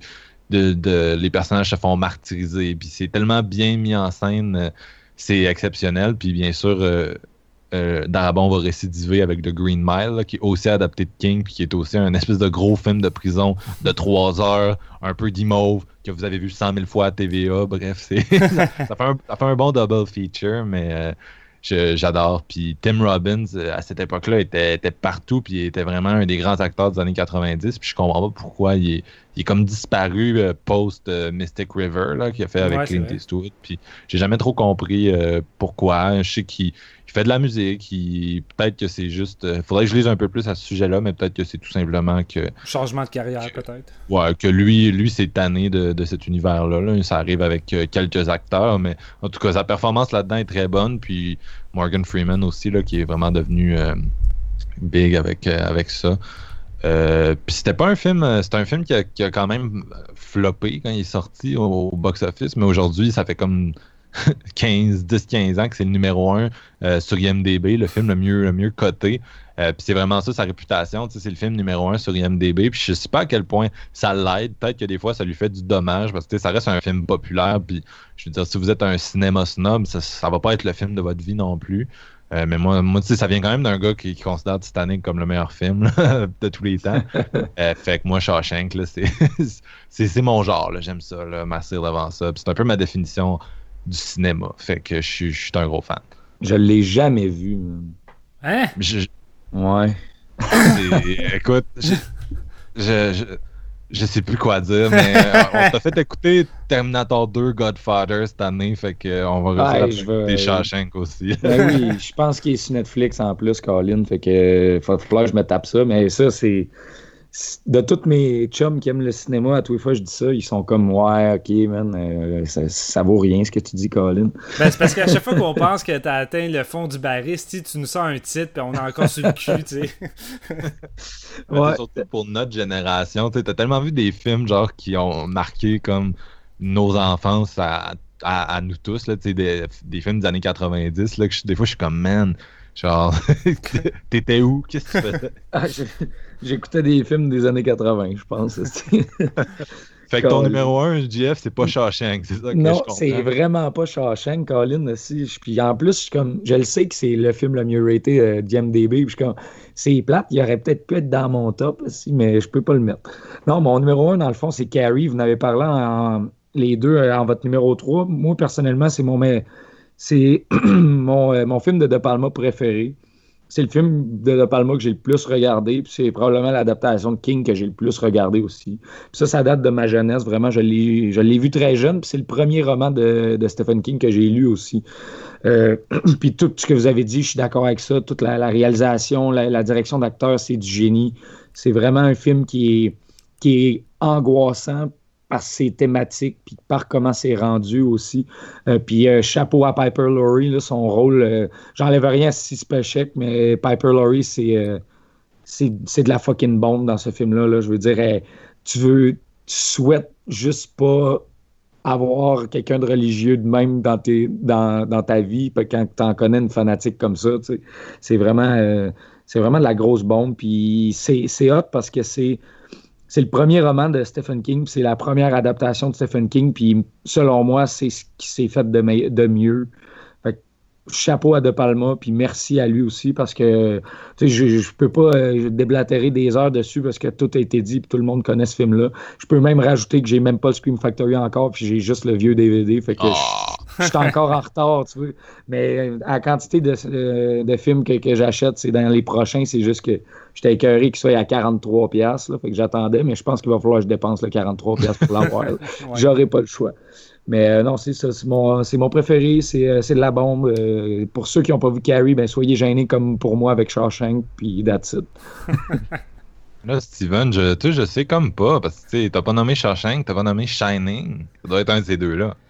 Ah, ben, gars, sans surprise, euh, c'est Shining. Euh, de Stanley Kubrick, pour la simple raison que. Écoute, c'est Shining, je veux dire, c'est un des plus grands films d'horreur qui a jamais été fait de tous les temps. C'est. The Shining, c'est drôle, c'est. À chaque fois qu'on me demande de conseiller un film d'horreur euh, où il y a une atmosphère de quoi qui vient de pogner au trip, c'est tout temps Shining qui me vient en tête parce que T'écoutes Shining, là, ça fait même pas deux minutes. Le générique embarque, t'as les plans aériens de la caméra, les notes de musique embarquent. T'as déjà une atmosphère qui te fait filer pas bien. Ce film-là, il fait peur à peine le générique commencé. Puis ça te lâche pas tout le long sur 2h26. C'est. C'est un- une ville. Moi, ce film-là, c'est vraiment une descente aux enfers psychologiques. L'isolation, là. Kubrick, là, il, sait, euh, il sait comment te foutre ça en valeur, à quel point l'esprit humain peut finir par dégrader euh, à force d'être isolé de tout contact humain. Tu sais, être trois personnes dans une espèce de gros château immense. euh, faut dire aussi que le château est probablement hanté, hein, fait que euh, ça l'aide pas. Mais l'atmosphère, la manière que Kubrick exploite le, je dis château, mais la grosse hôtel qui devient un autre personnage, ça a, une vibe et un, aspect complètement unique que j'ai jamais retrouvé ailleurs. Tu Stanley Kubrick, c'est un grand réalisateur. C'est sûr que euh, les réalisateurs pigent dans euh, qu'est-ce qui a créé le cinéma. Je veux dire, n'importe quel réalisateur va euh, remercier Hitchcock, puis tout le monde va piger dans du Hitchcock. Pas autant que Brian De Palma. Brian De Palma, c'est comme si c'était le fils de, de Hitchcock. Mais, je veux dire, Kubrick a vraiment un cinéma à lui qui a influencé une, une grande génération de réalisateurs. Puis The Shining, je veux dire, c'est un film d'horreur qui en a influencé plusieurs. On a vu un paquet de films qui s'en exploitaient. Puis là-dedans, Jack Nicholson en, rôle principal qui shine, qui une de ses réalisations, une de ses performances les plus folles parce que tu sais, Nicholson il est réputé pour ça. Il est réputé pour jouer des, personnages excentriques qui vivent fou, qui capotent, qui crient dans les airs. Mais The Shining, je pense qu'il reste encore dans son top avec Vol au-dessus d'un de coucou. Euh, puis, euh, ce film-là, c'est une leçon de cinéma, de mise en scène, de, t'as des plans là-dedans complètement malades, t'as une façon, t'as, un côté abstrait qui plane sur le film, des côtés euh, psychédéliques dans les images, lorsque euh, le personnage de Shelley Duval court dans l'hôtel, puis voit des choses complètement what the fuck, ça devient hanter l'esprit. Tu sais, je veux dire, je pense que tout le monde a été marqué par la fameuse scène dans la chambre d'hôtel avec la grand-mère dans ben, le cadavre putrifié dans, dans- la baignoire. Puis ce film-là en regorge. C'est encore une référence. Puis je pense que en termes d'horreur pure à 100%, The Shining reste un must, comme The Exorcist. C'est parmi les deux plus grands films d'horreur qui, a- été fait. Puis ça va tout le temps figurer, je crois, dans mon top 10 de, mes films d'horreur préférés. Puis ça pourra jamais être enlevé. Pour moi, c'est sans doute le plus grand, la plus grande adaptation de Stephen King. En même temps, d'être la pire adaptation parce que le réalisateur suit aucunement le roman.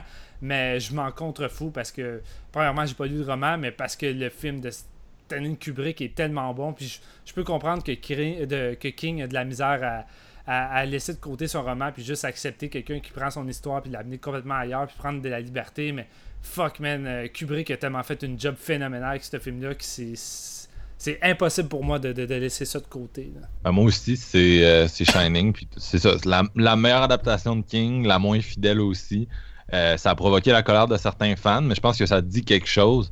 Puis il y a plein de, cinéastes, pas juste dans, l'univers de l'horreur, mais en général, qui ont pris des livres, qui les ont adaptés, puis Kubrick était très bon là-dedans, puis qui font totalement autre chose avec. Je veux dire, ils prennent le matériau de base, mais ils partent sur un, trip, euh, puis ils font leur propre chose, puis c'est bien correct.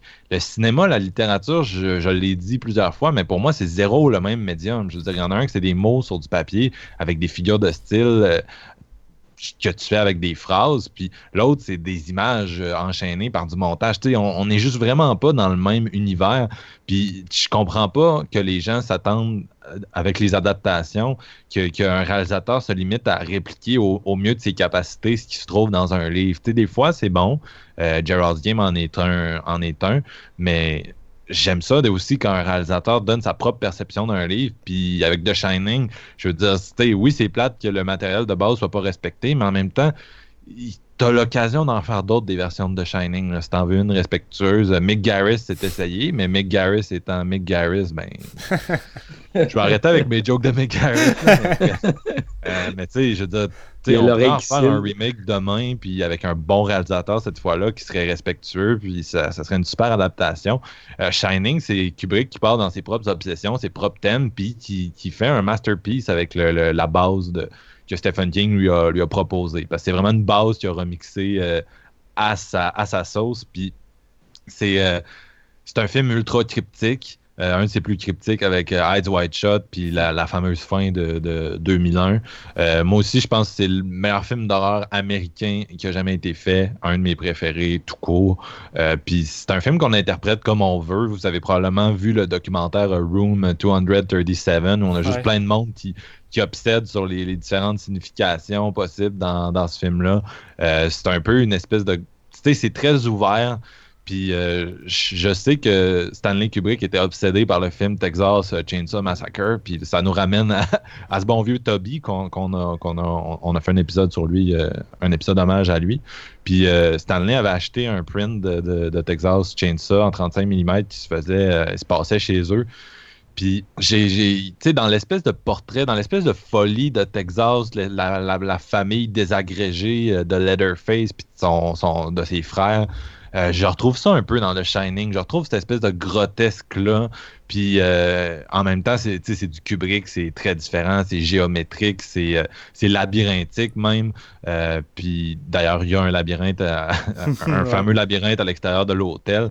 Puis c'est un peu ça, Shining, c'est le labyrinthe de, l'esprit d'un gars, un esprit qui tourne plus rond puis on, le voit comme on veut. moi, je vous avoue que les, il y a des undertones pédophiles qui sont vraiment comme omniprésent quand j'écoute ce film-là. C'est ça ma vision à moi. D'ailleurs, c'est très drôle parce que, ben, drôle. En fait, c'est pas drôle du tout.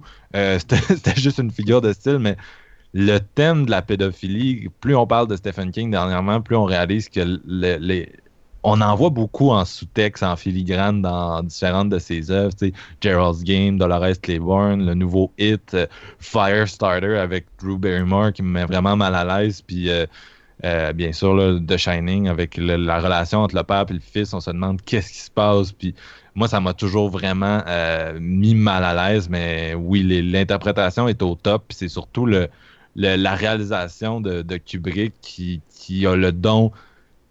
Je veux dire, Kubrick, le gars a fait un film d'horreur, puis il a fait, il a fait de quoi qui est, qui est imbattable pratiquement. C'est un peu gênant pour ceux qui ont passé leur carrière là-dessus. Euh, il maîtrise euh, absolument la réalisation, puis il a une capacité de nous mettre mal à l'aise, puis de nous déconcerter qui est, exceptionnelle. Donc, euh, oui, c'est un des meilleurs films, puis je m'excuse, Stephen King, mais ça reste le meilleur film qui est tiré de, ton œuvre. Juste pour backer de Shining, tu dis c'était son seul film d'horreur, mais moi, Clockwork Orange, je l'avouais pas loin des thématiques horrifiques quand même. Là. Tu vois qu'il est bon avec, ses, avec les thèmes qui font mal. Ouais, ouais, ouais. il, travaille très bien que ça. Ah, c'est sûr, c'est souvent très dark, c'est souvent inquiétant. La première partie de Full Metal Jacket, ça va ah, dark en maudit. Puis même Eyes White Shot, il y a vraiment un côté euh, ouais, inquiétant là, avec toutes les histoires de sectes. Fait que c'est sûr que c'est pas euh, dans sa filmographie, c'est pas non plus bizarre comme film, mais c'est vraiment celui qui est all-out euh, horreur avec. On utilise les thèmes de la folie, des fantômes, la mm. maison hantée qui devient un immense hôtel. C'est vraiment des figures classiques du genre. mais pour faire de quoi de, tu sais, c'est ça, cryptique, euh, de, de quoi que tu comprends pas du premier coup. Euh, nécessairement puis je pense que c'est ça qui est le fun dans de l'horreur c'est sans aller dans le dans, le- dans le too much tu sais que les le, juste le mindfuck que les gens comprennent plus puis euh, tu peux faire un film comme ça où il y, a- une espèce de ligne narrative que tu penses suivre, mais en même temps, il y a tellement genre de stock par-dessus qu'à un moment donné, tu réalises, OK, non, je pense que j'ai rien compris pantoute de, de ce film-là. Il y a tellement plus que ça, puis euh, c'est un, un gros casse-tête. c'est vraiment, vraiment intéressant. Fait que ça m'a un peu fait notre épisode de cette semaine, un épisode massif. Ça a l'air que quand on parle de Stephen King, on peut pas s'en- peut pas s'en empêcher. Euh, merci les gars d'avoir été avec moi encore une fois. Toujours un plaisir. merci à toi. Puis merci beaucoup à nos auditeurs, euh, comme d'habitude, d'être au rendez-vous. On a reçu beaucoup de feedback dernièrement. Ça, ça fait chaud au cœur, ça donne envie de, de continuer. Plus que, plus que si on n'en avait pas du tout. Donc, euh, merci à tout le monde qui prend le temps de nous écouter. Puis, comme je vous disais en début d'épisode, euh, les deux prochains, là, on va essayer de faire de quoi qui n'est pas de l'horreur. euh, même si on vous prépare un, un gros épisode euh, d'horreur pour euh, l'Halloween qui s'en vient, là, on a de quoi, euh, on a de quoi qu'on on veut faire depuis un bout. En tout cas, moi puis Jean-François, on veut faire depuis un bout. Hop Puis, là. ça va être super le fun, mais nos, nos deux prochains épisodes, là, on s'en va, on s'en va ailleurs un peu. On va partir de, de l'horreur. Donc, on finit en chanson avec le, le nouveau groupe de Living. Leur album éponyme vient tout juste de sortir. Puis, la chanson, c'est Tied to the Bed.